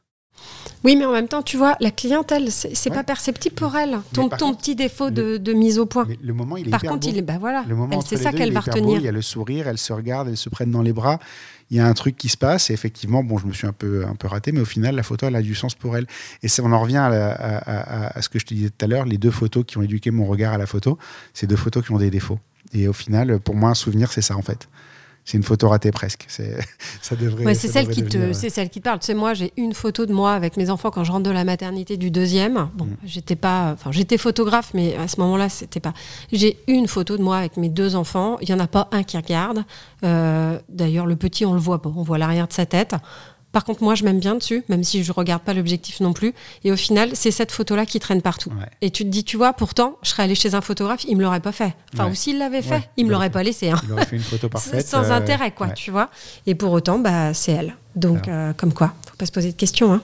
quand, on finit la partie euh, on parle photo, justement, on, parle d'une photo en particulier. Dans ton cas, on va parler d'une typologie de photo qui est la, photo parfaite, celle où les gamins regardent dans l'objectif. Dans enfin, tous ceux qui ont essayé de faire une photo d'un gosse qui regardait dans l'objectif savent à quel point c'est compliqué. Tu te retrouves souvent avec les parents, avec le doudou au-dessus de ta tête, en train d'essayer d'attirer le regard. Comment, comment, c'est quoi le secret? Comment tu fais? Parce que toi, tu en as beaucoup des photos comme ça. Ah, mais je te l'ai dit. En fait, il y en a deux secrets. Non, mais attends, c'est hyper simple. Le premier, c'est euh, tu déclenches. Surtout avec les, les 8-9 mois, là, tu vas. y a un... Non, alors non, je, je suis jamais en rafale. Par contre, euh, non, parce que j'ai des super flashs, mais je pense qu'ils tiendraient pas le... sur une séance. Il y a ça. Et le deuxième, non, mais vas-y, tu vas, es un clown, tu fais des bruits. Il y a un moment, tu te tais, et tout d'un coup, tu pousses un cri un truc incroyable. Et je te jure, il te regarde bien en face. Il hein. n'y a pas de problème. D'accord. Après, tu sais, c'est de l'art, quoi. je, suis une artiste. enfin, je suis une artiste de attirer l'attention. C'est un, art, en soi. C'est une vraie, euh, une vraie, euh, une vraie spécialité. Euh, on va parler du côté un peu entrepreneur et ça va nous amener gentiment vers la FFPMI. Dans le studio, il y a un côté entrepreneur que tu vas pas retrouver forcément chez les autres photographes, dans le sens où tu as un, vrai investissement tu as un loyer, tu as du matériel, tu as beaucoup plus de matériel en tout cas que le, photographe lambda. Tu as souvent des stagiaires, tu as parfois des employés, tu as souvent de la sous-traitance. Euh, moi, ce n'est pas, pas la, manière dont j'aime travailler parce que je veux être euh, chez moi. Euh, je vais être, je veux pas avoir de charge, je veux être libre, je veux pas avoir l'obligation d'aller au même endroit tous les jours. Toi, tu sens une différence entre ta pratique professionnelle et celle que tu peux voir au quotidien chez les autres? Je côtoie pas mal de gens qui sont comme moi avec un vrai studio. Alors après, tu sais, c'est, il y a plusieurs façons de voir les choses. Et je pense que ta, ta, façon de voir les choses peut être liée à la mienne. C'est-à-dire que moi, je me sens pas enfermée. Alors, j'ai acheté mon studio et j'ai des charges qui sont clairement loin d'être négligeables. J'ai deux collaboratrices, pas de souci, elles sont là et je voilà. Mais par contre, tu sais quoi, euh, deux jours par semaine, je travaille chez moi. Parce qu'en fait, euh, je me mets pas de pression. C'est-à-dire que je n'ai pas la sensation de devoir, euh, je dois payer mon loyer, mais par contre, en fait, euh, c'est pas parce que j'ai un studio que je me sens obligée d'y aller tout le temps. C'est pas parce que j'ai des collaboratrices qu'elles peuvent pas travailler toutes seules au studio. Tu vois, je je, je me mets pas de, pression, de pression sur ça. Moi, je travaille bah, beaucoup pour la FFPMI et je bloque certaines journées vraiment pour ça. Et en fait, ces journées dédiées à la FFPMI, je me dis, je vois pas pourquoi mes collaboratrices, je devrais, parce que je parle au téléphone toute la journée, je fais des réunions et je me dis, elles ont pas, j'ai pas à leur imposer ce truc-là, parce qu'elles, elles n'ont pas demandé ça. Et en fait, ben, moi, je suis comme toi. Puis j'aime bien aussi être chez moi le matin, lancer ma machine, euh, passer l'aspirateur pendant que je suis en train de faire un autre truc. Moi, j'aime pas passer l'aspirateur. T'aimes pas? Bon, bah, moi, j'ai pas. Alors, la différence entre toi et moi, c'est que moi, j'ai pas le choix. Il faut que je le passe. Non, je le fais, je le fais aussi, mais. Mais euh, non, mais ce que je veux dire, c'est que cette liberté, en fait, de l'indépendant, je l'ai pas perdue. Par contre, ce que j'ai un peu perdu, c'est le la, la comment dire, je vais pas dire l'allégresse, mais euh, L'insouciance. l'insouciance. Je te remercie, je trouvais pas le bon mot. L'insouciance. Et parfois la nuit, il m'arrive de me réveiller en me disant comment je vais faire face à l'ensemble des charges qui m'incombent, financières, hein, on- on- je parle. Parce que après, en fait, c'est par période. Moi, je, je me plains pas, j'ai une activité qui tourne hyper bien.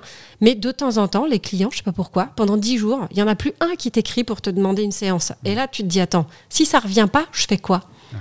donc euh, ça c'est voilà, c'est cette part-là qui, qui de temps en temps m'empêche un peu de dormir, Euh, mais après c'est rare. Mais tu vois, crise Covid. Là, c'est, je, je me dis, j'avais pas le niveau de charge que j'ai aujourd'hui parce que justement, j'ai eu l'opportunité de racheter le studio grâce à, à la crise Covid. Mais je me dis, si j'avais eu les charges que j'ai aujourd'hui, si on se retrouvait en mars là, au moment où tu sais, on t'annonce que tu peux plus aller bosser, je pense que j'aurais, j'aurais mal vécu. Mais après, c'est le propre de l'entrepreneur. Moi, je, me suis posé la question à un moment. Je me suis dit, tu as deux choix, Amélie. Soit tu te remets euh, micro-entreprise, euh, tu vois, auto-entrepreneur, euh, et tu, te charges une voiture, tu vas bosser chez le client et tu fais euh, 7-8 séances dans ton mois et ça te suffit. Et le reste du temps, je vais au sport, je m'occupe de mes mômes, je kiffe, quoi. Je kiffe. Soit je me suis dit, j'y vais. Parce qu'il y a quand même un truc qui est, euh, qui est indéniable, c'est qu'un jour, il va falloir que je sois à la retraite. Il va falloir que ma retraite, elle se finance.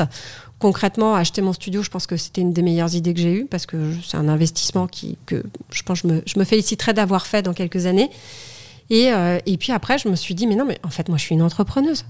Pour de vrai, je suis pas une photographe. C'est pas vrai. Moi, je, je- je fais du business. C'est incroyable comme tu anticipes toutes mes questions. Ah, bah, excuse-moi. c'est peut-être qu'on est câblé un peu de la même manière, non, tu vois. C'est peut-être que je t'ai je t'ai pas trop mal cerné euh, au départ aussi. Mais justement, je voulais parler de ce côté entrepreneur parce que dans mon esprit, tu es très entrepreneuse justement, euh, autant que photographe parce que parce que on va on va pas euh, on va pas minimiser la partie photographie parce que tu es entrepreneuse, mais euh, tu fais des formations. Je crois que la première fois que j'ai entendu parler de toi, c'était les journées PEPS.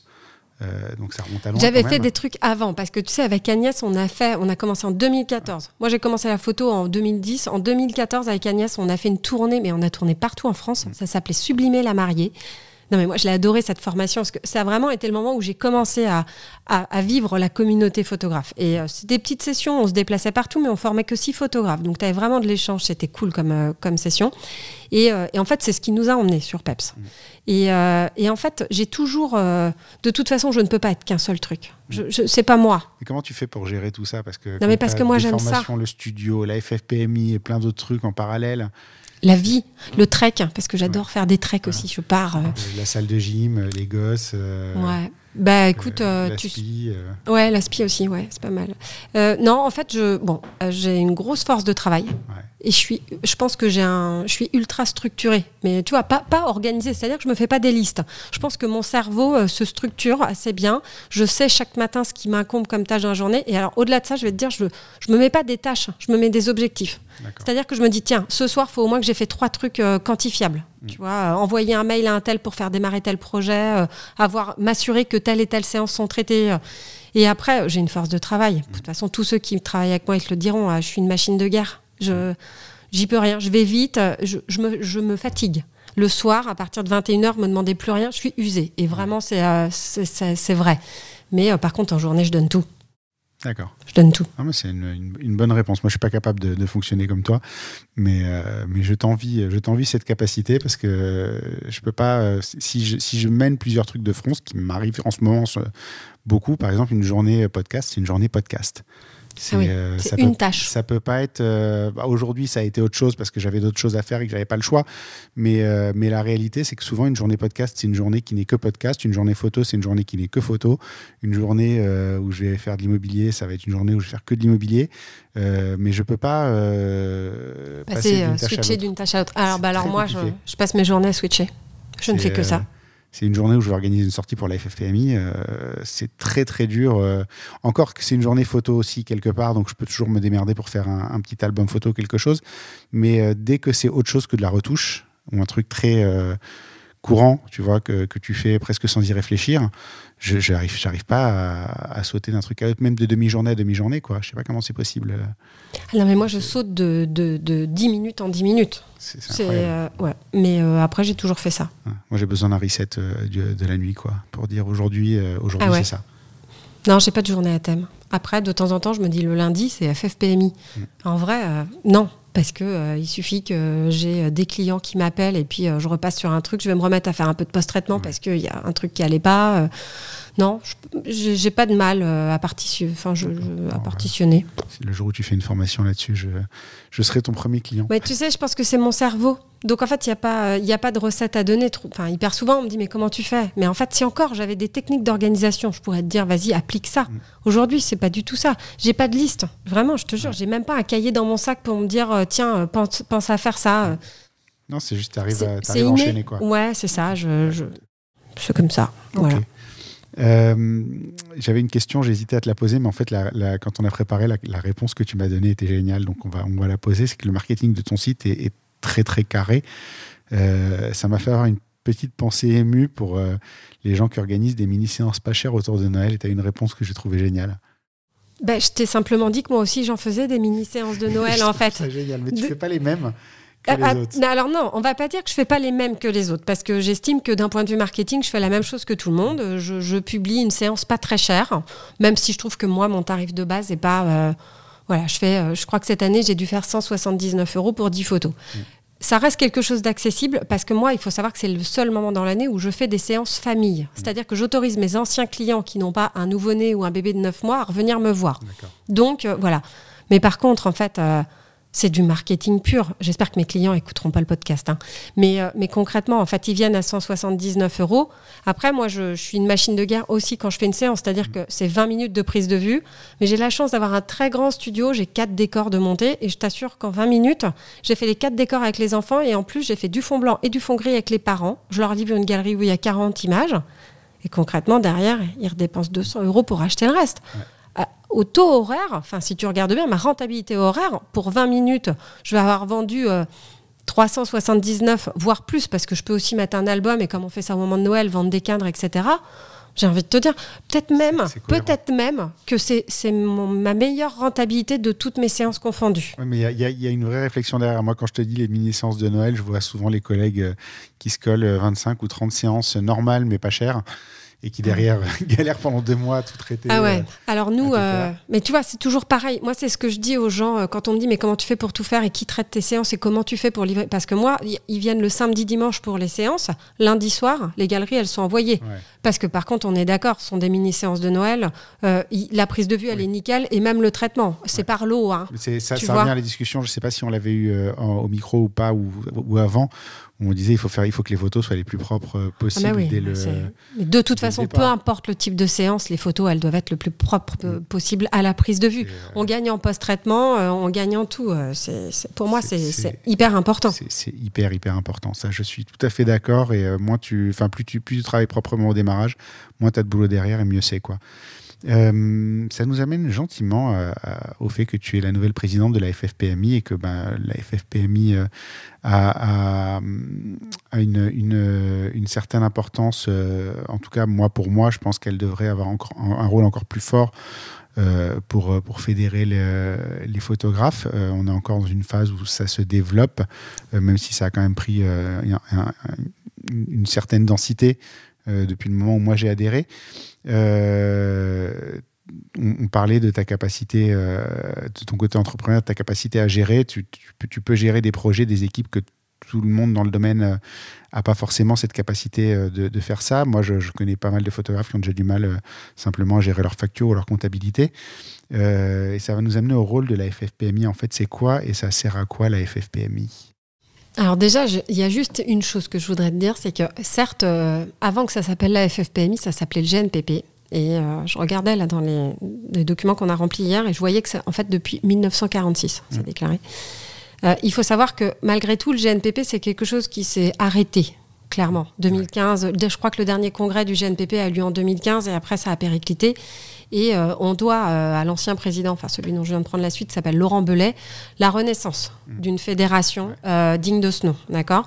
Donc certes, on est en phase de progression. En fait, pour moi, on n'est pas en phase de progression. On vient de renaître. Mmh. complètement. Tu vois, on est parti de zéro. On a, enfin, quand Laurent a repris la FFPMI, enfin l'ancien GNPP qui l'a renommé FFPMI, il y avait 200 adhérents.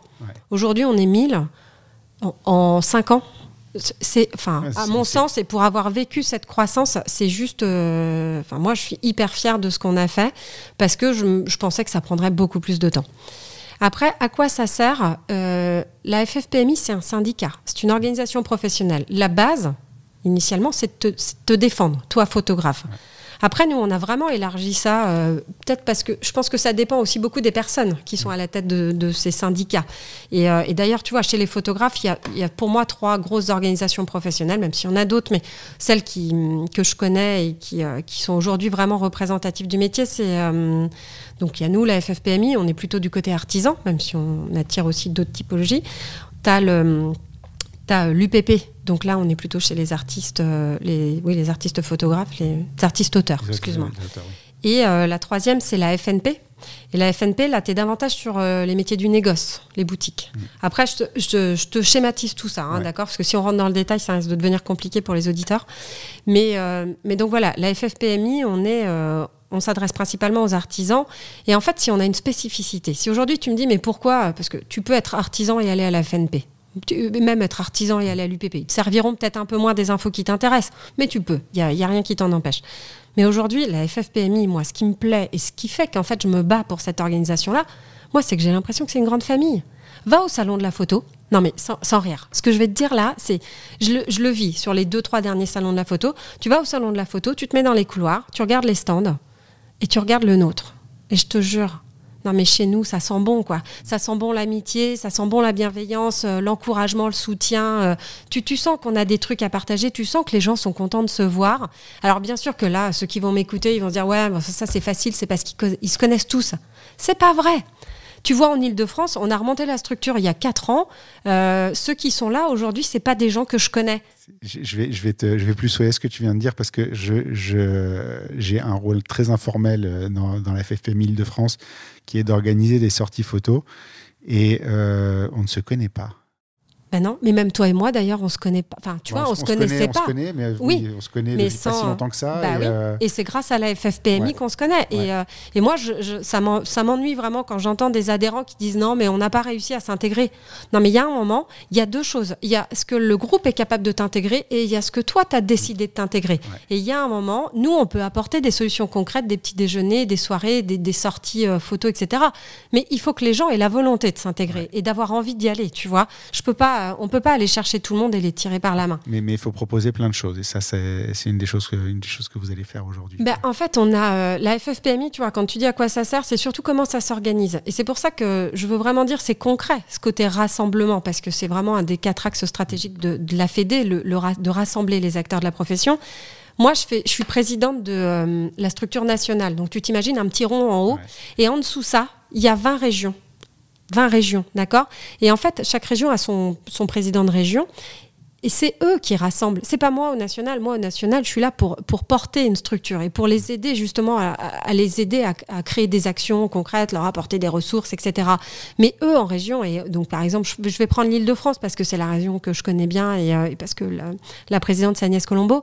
Mais quand tu regardes, on a, un, on a un calendrier avec des actions sur toute l'année. On te dit là, tu peux aller faire un studio tour, tu peux aller. Ce matin, il y avait un petit déjeuner dans le 92. Tu peux aller faire la sortie photo avec Julien à telle date. Je veux dire, on a des formes formation, il se passe plein de trucs. Là, je revois les messages d'Agnès en début d'année en disant les mecs, faites votre truc, faites Bah votre oui, planning. mais non, mais c'est ça. Mais tu vois, on y, on y met du cœur. Alors après, ça fait peut-être un peu, euh, un peu animation, etc. Mais en tout cas, aux régions, aux 21 régions, et c'est pour ça que je dis n'importe qui en France peut trouver écho à s'il a envie de s'intégrer. Il faut faire quelque chose de toute façon. Enfin, faut bouger. Faut. C'est dans le mouvement hein, que- qu'on va se développer. C'est pas en. C'est pas en, en- en attendant que ça vienne, ça Mais oui. c'est clair. Et euh, un, un des trucs très sympas que j'ai trouvé dans les, dans les sorties photos, moi je commence à connaître un peu de photographes à droite à gauche euh, à travers toute la France et assez fréquemment quand il y en a qui sont de passage, maintenant ils m'appellent. viennent. Ils m'appellent. Bah ils ouais. me disent est-ce que tu as une sortie qui est, qui est prévue ce mois-ci? Moi je serai là de telle date à telle date. Il y en a qui se calent sur, euh, sur les dates des sorties photos. C'est- très sympa. euh, ça, et puis ça donne aussi accès à, à- à des gens. La toute première sortie qu'on a organisée, on avait, euh, alors je vais pas donner de nom, mais on avait euh, une belle petite équipe euh, de, de- de gens très très confirmés et un assez débutant. Et ce mec-là s'est offert un workshop, mais de compète. hein. Ouais, mais c'est ça aussi. Parce qu'il s'est retrouvé avec des gens qui étaient. Alors, on a vu, il nous montrait ses photos. Tu voyais, on était dans les tours de Beaugrenelle. et les photos étaient. Enfin, les, les, lignes n'étaient pas très droites et tout. Et on l'a tous repris direct. Mais direct. Et on est sorti de là. Je peux te dire qu'il faisait plus des photos de travers. Déjà. S'il a gagné un truc ce jour-là, c'est ça. Mais de toute façon, être au contact des autres, que tu sois en sortie photo et que tu fasses de l'image, ou que tu sois en train de te faire un petit déj. Enfin, je sais pas, moi, c'est, enfin, moi, c'est vrai que je parle assez volontiers de ma stratégie, euh, de, de, de, de ce que je pense des stratégies des photographes, etc. Même dans le cadre d'un petit déj, tu peux apprendre mille trucs que tu vas rentrer chez toi et te dire, ah ouais, peut-être que quand même je devrais y réfléchir parce que je suis un peu, euh, Ouais. je- tu vois. Euh, et moi, je reste persuadée que dans l'échange, on apprend énormément. Et je crois que c'est ça aussi qui me porte sur euh, la FFPMI. Tu vois, c'est moi là, moi ce que j'adore, c'est euh, aller en région, aller me faire les AG, rencontrer les adhérents, être à l'écoute de ce qu'ils ont envie. tu vois, pour, toujours proposer des choses qui soient le plus possible en adéquation avec les attentes de la communauté. Quoi. Moi, j'adore ça. Je pense que tu as bien, t'as bien raison. Euh, pourquoi la FFPMI plutôt que les autres? Je, je prends cet exemple-là, mais moi, par exemple, sur, euh, sur les deux dernières années, euh, j'ai eu, juste sur le côté mariage, hein, même pas sur le côté événementiel, même pas sur le côté street, des sollicitations de tous les côtés de, de plein de gens qui veulent créer des, des, des- des communautés, des familles, des groupements, des annuaires, des concours, des, tout, en fait. Euh, et euh, à un moment, bah, c'est un budget. hein, la FFPMI n'est pas gratuite, l'adhésion n'est pas gratuite, euh, les autres non plus, d'ailleurs. Mais pourquoi la FFPMI plutôt qu'un autre? Alors, je pense qu'il y a plusieurs volets à cette question-là. La première, c'est en fait. Je pense que ça dépend aussi du, du photographe et de ses besoins, tu vois, parce que nous, on peut répondre à énormément de besoins. Tu vas avoir le photographe qui est à- qui a, qui a pas besoin de copains, enfin, tu vois, qui est pas dans la, la thématique rassemblée, euh, fédérée, tout ça, c'est pas un truc qu'il botte, mais qui est plus dans le business. hein. C'est-à-dire que nous, on va lui livrer, euh, on va, on va lui vulgariser tout ce qui peut descendre comme information euh, juridique, réglementaire, etc. Donc ça, c'est déjà un point. Tu dis, il y a quand même des gens, et moi la première, bah, ça m'évite d'aller chercher, on me donne. Par exemple, tu le sais, toi, qu'il faut un médiateur, que tu es obligé d'avoir un médiateur? Non. Non, tu le sais pas Je sais pas. tu vois? Eh ben, sachez aujourd'hui que c'est c'est- obligatoire depuis 2016, hein, ça commence à dater. Tu es obligé d'avoir un médiateur de la consommation. C'est-à-dire que sur ton site internet, tu dois euh, pouvoir mentionner le nom de ton médiateur et tes clients doivent pouvoir faire une saisine du médiateur si jamais ils ont un problème avec toi. Ça, ça a, été, ça a été pensé pour désengorger en fait euh, toute la justice Ouais. française qui, qui, qui a plus les moyens de traiter euh, les, les petits problèmes comme ça. Bah ça, tu vois, par exemple, la FFPMI, on te...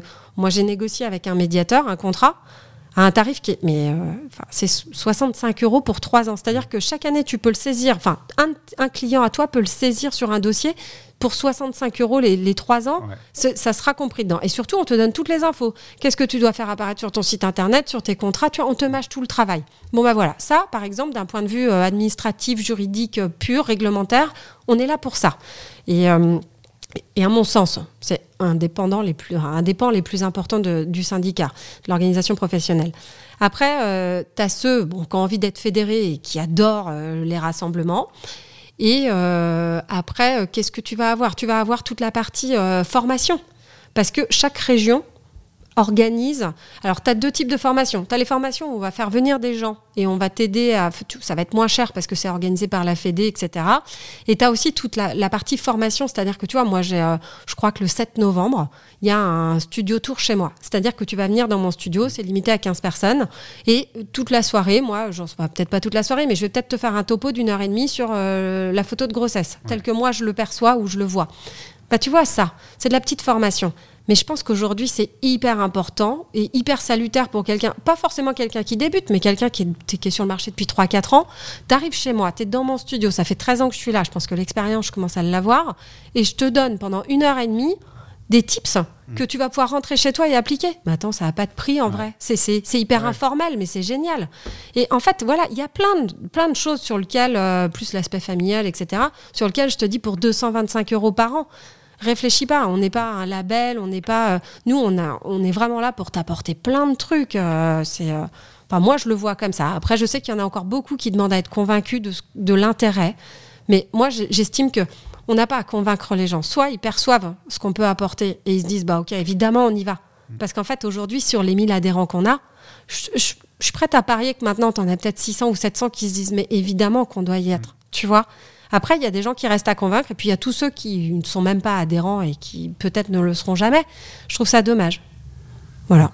on essaie de faire passer le message à quelques milliers de personnes euh, d'un coup là. Euh, je le dis, je suis, adhérent, je suis adhérent, je suis adhérent, je, suis adhérent, j'ai pas besoin d'être convaincu. Euh, je vous mettrai mon code de, parrainage. Je ne gagne rien. Sachez-le, c'est un débat qu'on a eu tous ensemble en disant est-ce qu'il faut, euh, est-ce qu'il faut que les parrains gagnent un truc, un machin, un bidule? Et euh, la réponse est non. C'est pas un concours euh, non, qui va en avoir le plus ou quoi. Et c'est pas le but du jeu, c'est pas de gagner. Si tu es convaincu, tu es convaincu. Si tu veux convaincre les gens, et eh ben y vas. je pense que c'est important. si vous voulez que ce soit moi votre parrain et que ce soit inscrit sur votre mm. profil, parce que ça par contre c'est inscrit sur le profil. Après c'est toujours satisfaisant de savoir que tu as réussi à, tu vois, à faire venir quelqu'un. Moi j'ai ce kiff de recevoir le mail de quelqu'un s'inscrit. Il y a des gens qui s'inscrivent sans me le, dire. Euh, me le dire aussi, il y a un code de parrainage, mais à un moment je l'ai publié. Il y a des gens qui se sont inscrits euh, sans forcément le truc, et je reçois des mails de temps en temps en disant bah, un tel s'est inscrit, et je sais même pas qui c'est en fait, mais ça me fait, ça me fait plaisir. Oui, mais, je comprends, je comprends. Ça me fait plaisir. Donc je vous mettrai mon code de parrainage euh, quelque part sur les réseaux sociaux, juste pour pour dire que voilà, c'est c'est même ça fera un petit retour par rapport à l'épisode et pour savoir si les gens se sont inscrits ou pas. En tout cas, moi je pense que c'est important. Je pense que, que si vous avez touché des aides de Covid euh, pendant le Covid, ben, euh, rappelez-vous grâce à qui c'est grâce à qui c'est arrivé, euh, parce que moi j'étais bien content de les toucher quand même. Ah bah, je pense qu'on était on était tous contents de les toucher et que vraiment on s'est battu. Et là pour le coup, j'ai aucun mal à dire qu'on on se le doit. Enfin voilà, on était une petite équipe. Moi j'ai passé tout mon Covid avec Léa, Thibaut, Tine à, bosser clairement. Et après il y en a encore plein d'autres parce que la Fédé aujourd'hui c'est quasiment 60 bénévoles, tu vois quasi, quasi quotidiennement. Mais euh, clairement, on se le doit d'être en S1 bis et d'avoir touché les aides à la hauteur où on les a touchées. Donc, euh, ne croyez pas que c'est juste voilà la représentativité. C'est hyper important pour tous les combats qu'on pourra mener à l'avenir. Et plus on sera nombreux, plus pour nous, ça sera simple de mener les combats et de dire, bah, vous vous rendez compte quand même, on compte la photo. Voilà. C'est pas, euh, pas un ministre qui s'est dit, ah tiens, les photographes, il faut penser à eux. Hein. Euh, non, c'est les photographes qui ont dit au ministre. voilà. Euh, il faut penser à nous. On est là, on est en train de mourir. Est-ce que tu peux nous mm. aider, s'il te plaît? Et ils ont aidé. Donc mm. c'est voilà, c'est important et puis c'est chouette. Non, mais comme quoi, on peut être entendu. C'est ça que je veux dire. Parce que moi, trop souvent, j'entends ouais, mais enfin bon, nous, on est une toute petite profession. En fait, ce que je, je pense que ce qu'il faut que les gens comprennent, et c'est aussi c'est aussi une des raisons de mon engagement, c'est que j'aime euh, j'aime porter, tu vois, et parler. Et en fait, y a souvent, c'est une histoire de personne. C'est-à-dire que si tu, la cause est très bien représentée, ça aide. C'est aussi, une, aussi une fausse idée qu'on ait une petite profession et que c'est pas un métier où on peut gagner sa vie. Enfin, il y a plein de gens qui pensent qu'on peut pas gagner correctement sa vie en photo. Si tu le penses, tu as raison, mais si tu penses que tu peux t'en sortir, tu as raison aussi. Si tu penses que tu peux gagner beaucoup d'argent, tu as aussi raison. C'est juste une question d'état d'esprit. Et puis après, bah, il y a aussi le côté, euh, le côté famille. Hein. Ça, il n'y a, pas de, a pas de secret. C'est quand même chouette mmh. euh, de se retrouver avec des gens d'avoir du réseau que toi, d'avoir un peu de réseau. Quand as, euh, on te demande un devis sur un truc où tu n'as pas la moindre idée de ce que tu peux, de ce que tu peux facturer. envoyer un message sur le groupe de la FFPMI en disant les mecs, j'ai cette demande, qui connaît, qui sait faire, je pensais dire ça, est-ce que je dis pas une bêtise? Ce qui peut aussi arriver. Enfin, c'est moi, ça m'est déjà arrivé de perdre des, des, des, jobs sur des portraits parce que je suis pas spécialisé là-dedans et que j'étais pas assez cher c'est quand même euh, surréaliste de mm. se dire ça, parce que je me suis dit, je suis pas hyper expérimenté, je vais envoyer un devis pas trop cher, et puis j'ai envoyé un devis qui était franchement pas assez cher du tout, euh, et le client avait zéro confiance en fait, parce que clairement mon devis euh, c'était un devis d'amateur. Mm. bah voilà, avoir avoir accès à des gens qui savent, ça peut aussi être une. Alors il n'y a pas a pas que, que ce groupe-là, mais ça peut aussi être une une vraie un vrai plus, et puis après on est on est plutôt sympa. On est hyper sympa. Je pense. En tout cas, moi, j'adore. Je, suis une convaincue, donc en même temps, je ne je, je cherche même pas à convaincre. Je, moi, je, pour moi, c'est indispensable. Je serais pas où j'en suis aujourd'hui euh, s'il n'y avait pas eu le groupement. Moi, moi ça m'a ouvert les yeux sur pas mal de choses aussi. Donc, euh, non, franchement, c'est important. Donc voilà, on, je l'ai assez répété. Adhérez à la FFPMI si vous pouvez, euh, franchement. Et puis venez, venez, venez aux réunions, venez, venez rencontrer du monde, venez aux sorties photos. Les, les sorties photos, on a décidé. en tout cas en Ile-de-France, qu'elles ne seraient pas réservées aux adhérents, justement aussi pour vous montrer ce que c'est le côté un peu familial. Donc voilà, la seule, la seule condition, c'est d'avoir un SIRET, euh, d'être déclaré. Et d'être déclaré, d'avoir d'être un photographe professionnel, d'être un professionnel de l'image plus exactement, parce qu'on prendrait aussi euh, un YouTuber, il me semble. Euh, et tous les, ah bah nous, on est la Fédération française de la photographie et des métiers de l'image. D'ailleurs, on déplore aujourd'hui d'avoir assez peu de métiers de l'image, mais enfin, en tout cas, moi, j'ai l'envie de travailler à s'ouvrir à d'autres pans de la profession, parce que les vidéastes, tous les gens de l'image, les YouTubers, tous ceux qui sont sur Instagram, c'est les gens qui font des métiers de l'image aussi. Donc on peut, c'est pour ça qu'on a encore des belles perspectives euh, pour grandir. Après, il faut être capable de, de parler à chacun. Et si tu veux, je veux pas que ce soit au détriment des photographes parce que tout d'un coup, je vais me mettre sur euh, les youtubeurs. C'est pas les mêmes euh, problématiques bah non plus, donc il faut. Donc faisons les choses bien et montons les barreaux de l'échelle au fur et à mesure. Je pense que c'est ça le plus judicieux. Mais, mais on vous dira pas non. on ne vous dira pas, non. on arrive à la conclusion de l'épisode. la toute première question de la conclusion, c'est quel est le pire moment de ta carrière? En fait, j'ai pas de, j'ai pas de gros échecs. Euh, j'ai pas le pire moment de ma carrière. Si c'est de ma carrière de photographe, c'est un jour où j'ai dû annuler un contrat après l'avoir signé d'un mariage, parce qu'en fait, euh, je suis rentrée chez moi en me disant mais je les sens pas du tout les gens. Enfin, tu vois, je, je les sens pas. J'y arriverai pas. Le gars, c'était trop compliqué. C'est le seul moment où je me suis sentie en difficulté et où je me suis dit comment je fais là maintenant tout de suite pour revenir en arrière de voilà.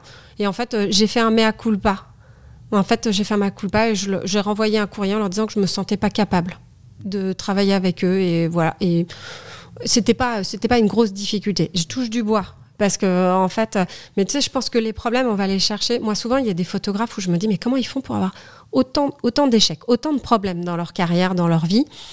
Et je pense qu'en fait, les problèmes, souvent, on on, va les chercher tout seul, tu vois. Soit parce que tu n'es pas assez organisé, soit parce que tu as des gens qui filent toujours droit devant dans le conflit. C'est-à-dire que plutôt que d'essayer de résoudre les choses à l'amiable, non, ils laissent les situations euh, s'installer.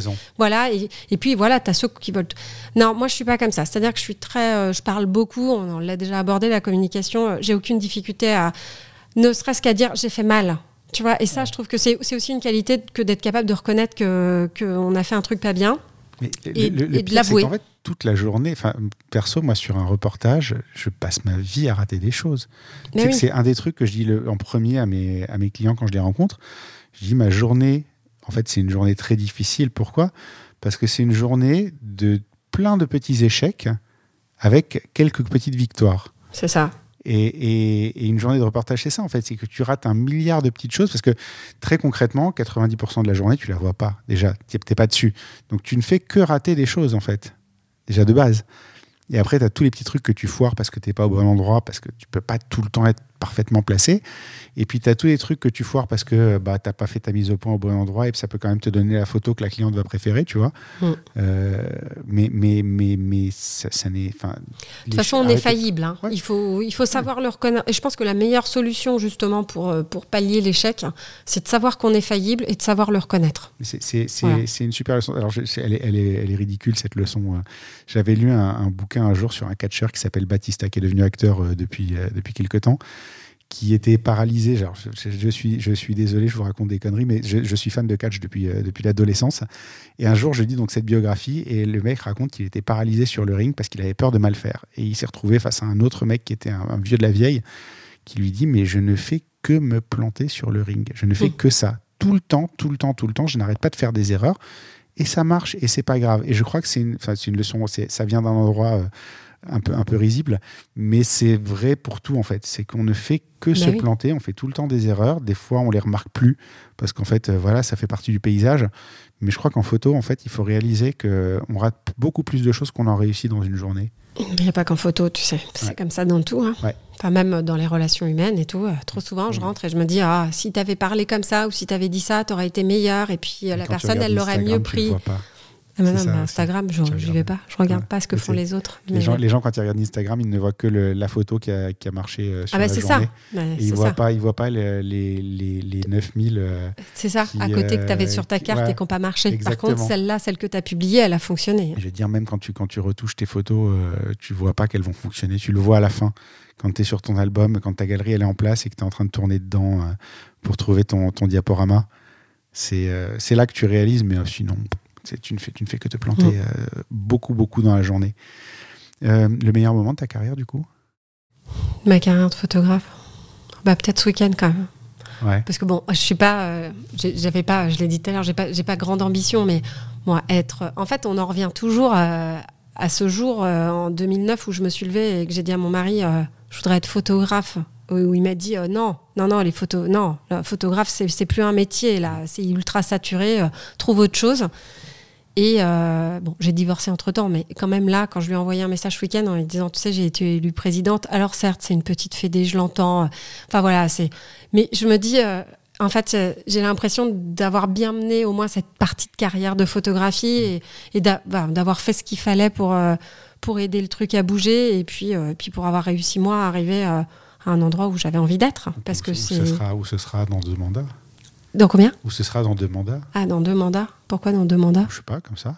Je sais pas. Je pense que c'est le minimum, non? Bah, Ouais, alors après, euh, c'est des mandats d'un an. Moi, l'année dernière, il a été proposé que les mandats de la présidence soient mis à deux ou trois ans. Je pensais que c'était deux ans. Moi. Non, en fait. Et, euh, et en fait, moi, j'ai refusé, enfin, j'ai pas voté pour, en tout cas, parce que je leur ai dit, j'aime l'idée qu'on euh, remette en jeu.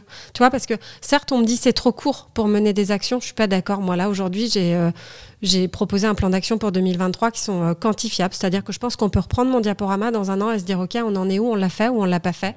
Après, tu as les projets qui sont des projets à deux ou quatre ans, qui impactent beaucoup pour la profession.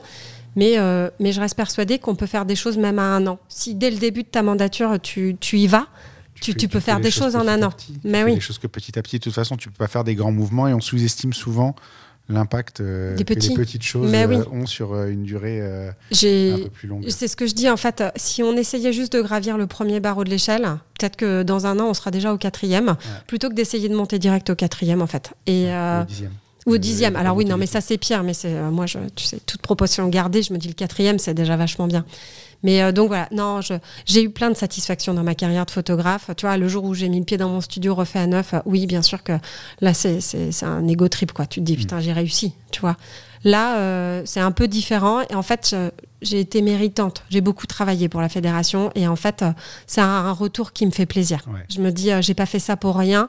Après, c'est c'est moi, hein, tu vois. Mais, euh, mais je pense que, que, ce que tu as fait a été reconnu quelque part. quoi. oui, et ça fait plaisir, Ouais. tu vois, parce qu'on a un métier qui est hyper solitaire. Il n'y a jamais personne qui me dira que mes photos, elles sont bien si je me le dis pas. Mm. Là, on te dit juste que euh, bah, le boulot que tu fais depuis deux ou trois ans pour la Fédé, tu l'as pas trop mal fait et Ouais. qu'on te fait confiance pour continuer à le faire, enfin, et le faire, euh, on te donne les clés pour faire encore mieux. C'est un côté hyper satisfaisant et je dois t'avouer que que aujourd'hui, euh, peut-être que j'arrivais à, une- à un moment de ma carrière où j'avais aussi besoin de cette reconnaissance et de me dire, ah, vas-y, tu peux y aller parce que les gens, ils sont OK avec ce Ouais. que tu as fait. Voilà. Les gens sont derrière toi, quoi. Ils te, ils te prennent au sérieux. Ouais, et puis là, vraiment, c'est vrai qu'en plus, j'ai de la chance parce que que ce soit euh, les, les présidents de région ou le conseil d'administration, je veux dire, tout le monde a voté pour. J'ai pas eu. euh, je pars avec un mandat où j'ai pas d'opposition et je me dis c'est quand même hyper confortable parce que j'ai la chance au moins cette année de pouvoir essayer de faire des choses avec des gens qui me suivent et, euh, et c'est quand même confortable. Mm. La première, au moins la première année qu'on te donne ta chance et qu'on te dise bah vas-y, vas-y, fais tes preuves. Mais euh, donc euh, donc voilà, non, je, ce week-end c'était chouette, vraiment chouette. Cool. Mm. Bah, écoute, un an pour changer les choses maintenant. Ah non, attends, je suis pas Wonder Woman. hein. C'est ce que je dis à tout le monde. M'attendez pas quand même. Enfin, j'ai de l'énergie à revendre, mais euh, Non, on, on va- peut pas tout révolutionner. On va, on va t'aider. Ouais. On va t'aider autant qu'on peut. Moi, je vais t'aider autant que, que je peux à mon petit niveau. Et puis, il y en a plein d'autres. je Ouais. sais, on a, on a eu des grandes discussions là-dessus. Il y, en a plein d'autres qui vont, qui vont aider. Mais voilà, en tout cas, les, les, les gens qui écoutent cet épisode, sachez que si vous voulez venir, on vous accueille. Euh, Avec grand et que- plaisir. et que ce sera à bras ouverts avec du café. Alors, au Salon de la Photo l'an prochain, j'espère qu'il y aura du café.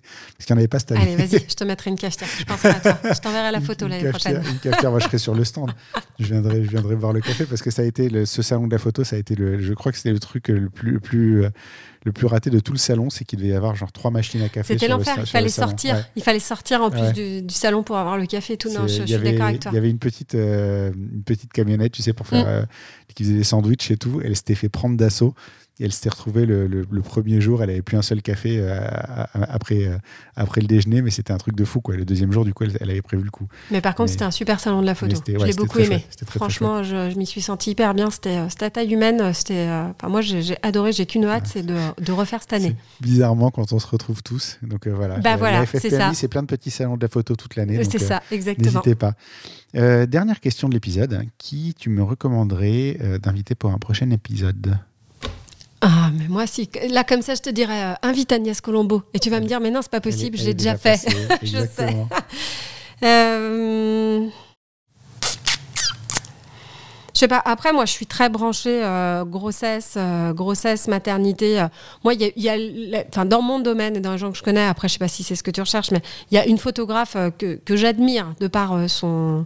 En fait, il y en a deux. Mais après, c'est des noms que tu connais déjà et voilà. Mais c'est des nanas. Moi, je suis très marketing et stratégie et pour le coup, tu vois, autant je vais pas essayer de m'inspirer sur ce que font le travail des gens et tout en photo, ça me voilà. Mais par contre, sur euh, je, je salue le travail de certaines euh, d'un point de vue euh, marketing, stratégie de marque, etc. Et tu as Aurélie Périllou et Émilie Zangarelli qui sont Ouais. pour moi euh, deux modèles aujourd'hui dans mon domaine parce que c'est vraiment moi le mariage, tu vois, ça me parle pas, je connais pas. Par contre, en grossesse nouveau-née aujourd'hui, je salue le travail qu'elles ont fait euh, et, des- et les réussites auxquelles elles sont arrivées. Voilà, c'est des choses qui me. Je note, on, se mettra en relation euh, ensuite. Et il me reste à te remercier euh, d'avoir participé à cet épisode. Je mettrai euh, tous les liens dans les notes euh, pour te retrouver, où on, on peut aller voir ton travail, où on peut aller voir ton Insta, les articles qui, qui racontent ton élection, enfin qui disent en tout cas que tu as été élu à la tête de la FFPMI. Merci beaucoup. Merci à toi, Julien, de m'avoir reçu. À très bientôt. Et adhérez à la FFPMI.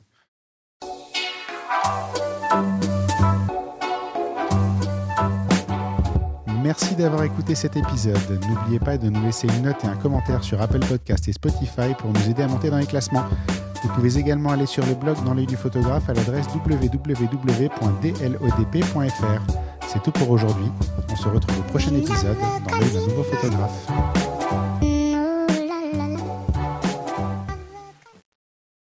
Dans le du photographe, merci, c'est fini.